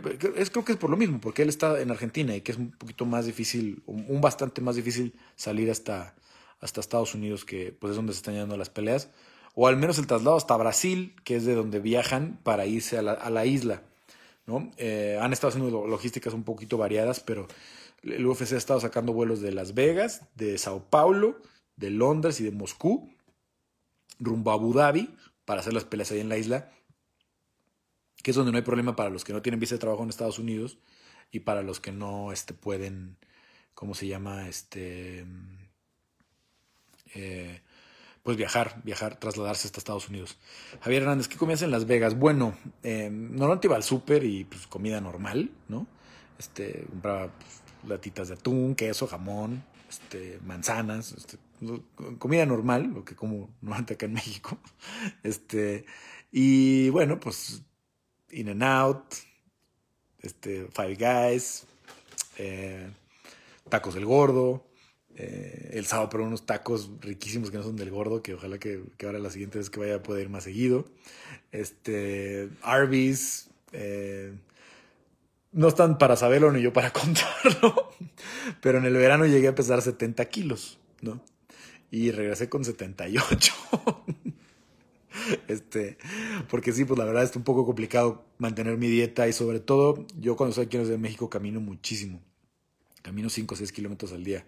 Este, vivo en la colonia Roma y luego camino hasta, hasta Reforma, este, camino hasta el Ángel, camino hasta la Doctores, camino toda la Condesa, etcétera, etcétera. Me gusta mucho caminar, entonces si tengo que, que si tengo que hacer un envío en, paquetería, pues me voy caminando y lo llevo, si tengo que pagar la luz, voy hasta la Condesa. O aprovecho estas distancias que no son tan largas. Además, aquí en la zona donde yo vivo, estacionarse es un pedo. Entonces, llevarte el carro a veces te cuesta más trabajo eh, o te tardas más que entre los semáforos del tráfico, entonces prefiero irme caminando. Entonces, eso me ayuda mucho a, a mantenerme eh, activo. Y allá en Las Vegas, la verdad, no podía caminar tanto. Y más estas últimas semanas ya hacía muchísimo frío como para andar en la calle. La próxima cartelera, ¿en qué canal lo transmitirán en México? La próxima cartelera UFC la transmite Fox, debe ir completa por Fox, porque es un Fight Night, no es pay-per-view, entonces debe ir por Fox. Ya no hay fútbol. No sé si tengan los huevos de seguirla mandando al Fox 3. Ojalá que no. Ya, se acabó la Liga MX. Este, ya se acabó la Fórmula 1. Ya, ya no hay repeticiones que meter este, de, la, de la clasificación de la mañana, etcétera, etcétera. Entonces, yo creo que debe ir por Fox 1 o por Fox 2. Pero como siempre, consulten las redes de Fox. Yo no tengo nada que ver con la gente de Fox. Como para tener influencia de que si la pasen o no. Eh, Rojas, muchas gracias por toda tu información. Elias Pérez Guevara, ¿qué vas a cenar en Navidad? No sé, no sé, yo la verdad no quisiera ver a mi familia en Navidad, este, obviamente como en todos lados, este, hay drama familiar si no vas, pero la situación en México viene bien gacha, vienen unos meses bien complicados. Eh, lo que más me gusta de hacer Navidad es el bacalao, la verdad. No soy muy fan de los romeritos, no me gusta el mole. Este, me gusta mucho el, el pavo también, este, pero creo que el pavo se puede comer todo el año. Entonces, el único que sí espero, porque además a mi mamá le queda súper chingón, el bacalao. El bacalao. Entonces, este, de la cena navideña es lo que más me gusta, pero también luego me gusta variedad en la cena navideña. O sea, como que eso de que a huevo que ser pavo, bacalao, etcétera, etcétera, ¿no? O sea, una vez cambiamos, hicieron un calazo de camarón delicioso y unos mariscos y todo. Lo importante es reunirte con la familia, aunque este año, pues hay que tener mucho cuidado, ¿no? Ahora, si están en un entorno donde pueden, no sé, todos irse a hacer un test el 23 de diciembre y llegar todos con su papelito, estamos, este, libres de COVID, pues júntense con su familia, pero la verdad los números para dentro de dos semanas van a seguir creciendo y para enero van a estar bien gachos y, y va en el pico post eh, Thanksgiving, que, que, ya fue el Día de Acción de Gracias en Estados Unidos. El pico está salvaje, están muriendo cuatro mil personas diarias en Estados Unidos. O sea, es, este, es, es, es, la verdad ya nada más echar a perder todo porque estamos tan cerquita. O sea, ya empiezan las vacunaciones masivas en enero, febrero, ya para marzo, abril, a lo mejor ya la normalidad está mucho más restablecida pues por cuatro meses, bueno, pues júntense con la. Hagan Navidad en mayo. ¿No? O sea, digo, el 25, el 24 de diciembre no nació Jesucristo. O sea, eh, no hay un solo testimonio de eso. Cuando en, la era del Imperio Romano decidieron que esa era la fecha en la que se iba a festejar, etcétera, etcétera, etcétera, etcétera, pero no hay un, este, un vestigio que diga que es específicamente en esa fecha. Entonces, ¿por qué festejar a el 24 de diciembre? No sé, ¿no? Además, pues vaya, realmente lo que se debe es, si es muy de festejar el nacimiento de Cristo, pues ahí está la misa de gallo los, el domingo en la mañana, a ver cuántos van, ¿no? A ver si es cierto, a ver si son tan religiosos. Entonces, este, yo creo que pueden postergar unos cuantos meses la cena, ¿no? Juntarlo a lo mejor para el 10 de mayo del, año que entra y celebramos Navidad, 10 de mayo y todos los festivos que no pudimos hacer. Pero bueno, estos temas ya los platicamos en el podcast de Legaspi, dice que que está yendo muy bien, que también ya tiene más de mil suscriptores. Me sorprendió mucho que llegamos muy rápido. Se ha atascado, eh, eh, este, atascado un poquito, como que ya no avanzó mucho la, cantidad de suscriptores, porque tampoco ha sido tan regular. Sé que tengo que subir dos o tres podcasts a la semana para que ustedes estén eh, constantes. Y pues escríbanme, escríbanme si tienen ahí este, algún, alguna idea. Bueno, último mensaje ya de Alfredo Sánchez. Saludos, papá Legaspi, eres el mejor. Hasta me siento como en familia con tus pláticas de MMA. Un abrazo, adiós. Pues es la idea, la idea que ustedes este, se sientan en confianza. A mí me da mucha confianza eh, predicar con ustedes. Me da mucho gusto, la verdad. Eh, no, el post que puse ayer no fue realmente para llamar la atención. Eh. De verdad me dio mucho gusto ver todas las respuestas, todas las respuestas que decían, es la voz de Latinoamérica, gracias por todas las preguntas, gracias por todo el trabajo. Muchos que a lo mejor ni siquiera había ubicado, hay muchos que sí son del grupo de colaboradores, que me, que me escriben constantemente y que sé que son fans y de la decisión dividida y que han seguido mi trabajo y que no me sorprende que el agradecimiento, pero también muchas, este, muchas, este, perfiles nuevos que, que yo no había visto y, que estaban eh, mandando palabras muy, eh, muy gratas. Y pues la verdad sí me dio muchas pilas, me dio muchas pilas para, para, los planes que tenemos el año que entra. No está fácil la situación, este, todavía estamos muy lejos de que, de que económicamente yo pueda vivir de esto, ¿no? Pero pues no me quiero rendir, no quiero eh, dejar los 8 o 9 años ya completos que le llevo dedicando a esto para, para hacer cosas donde sí gano dinero, ¿no? Este, que desafortunadamente eh, no, no tienen que ver con el MMA. Entonces, este, no me quiero rendir, quiero seguirle agotando todos los, los, recursos y, por ahí a lo mejor hay sorpresas, hay cosas que, que, que, estoy trabajando y negociando que no, que no quiero que se ceben, pero que a lo mejor son posibilidades padres interesantes para el próximo año. Bueno, eh, los dejo ahora sí, gracias este, a los que mandaron estas 400 estrellas, super paro. Y eh, benditos sean, los eh, veo el miércoles en el grupo de colaboradores, ahí busquen el botoncito. Según yo aquí está, abajo, la verdad es que no, como ahorita yo estoy transmitiendo no lo puedo ver, pero creo que cuando estás viendo un live ahí aparece, es el que está como en aqua, como color cian, medio azulito, junto al de las estrellas o cerquita de donde está para mandar estrellas. Ahí le dan y les aparece las instrucciones para hacerse colaboradores, ¿no? Entonces, vale mucho la pena y bueno, pues eh, les agradeceré eh, que lo intenten, que, se suscriban, aunque sea un mes de prueba para que vean si vale la pena, que yo creo que sí vale muchísimo la pena y casi todos dicen que sí. Entonces, este, los invito y bueno, eh, el miércoles lo vamos a, lo vamos a, lo vamos a mover este, esta transmisión. Y el, el, viernes hacemos ya normalmente la de Pix previa a la, la, la ¿cómo se llama? La, la, la, cartelera. No vamos a hacer el 25, entonces ya les cuento la semana que entra qué días vamos a hacer, porque obviamente pues es Navidad y ese pedo, ¿no? Entonces, este, lo, lo dejamos este, ya para la próxima semana y vemos, vemos qué rollo pero no quiero parar para que también valga la pena pues, la, suscripción mensual. En fin, eh, buenas noches y nos, este, nos vemos el miércoles al grupo colaboradores. El sábado va a estar abierto otra vez el chat para, los, para el, post pelea que hacemos normalmente. Pero voy a ver cómo nos organizamos y cómo se van dando los, los horarios, porque también sé que muchos van a estar viendo el canelo. Entonces, este, ahí se ven y buenas noches.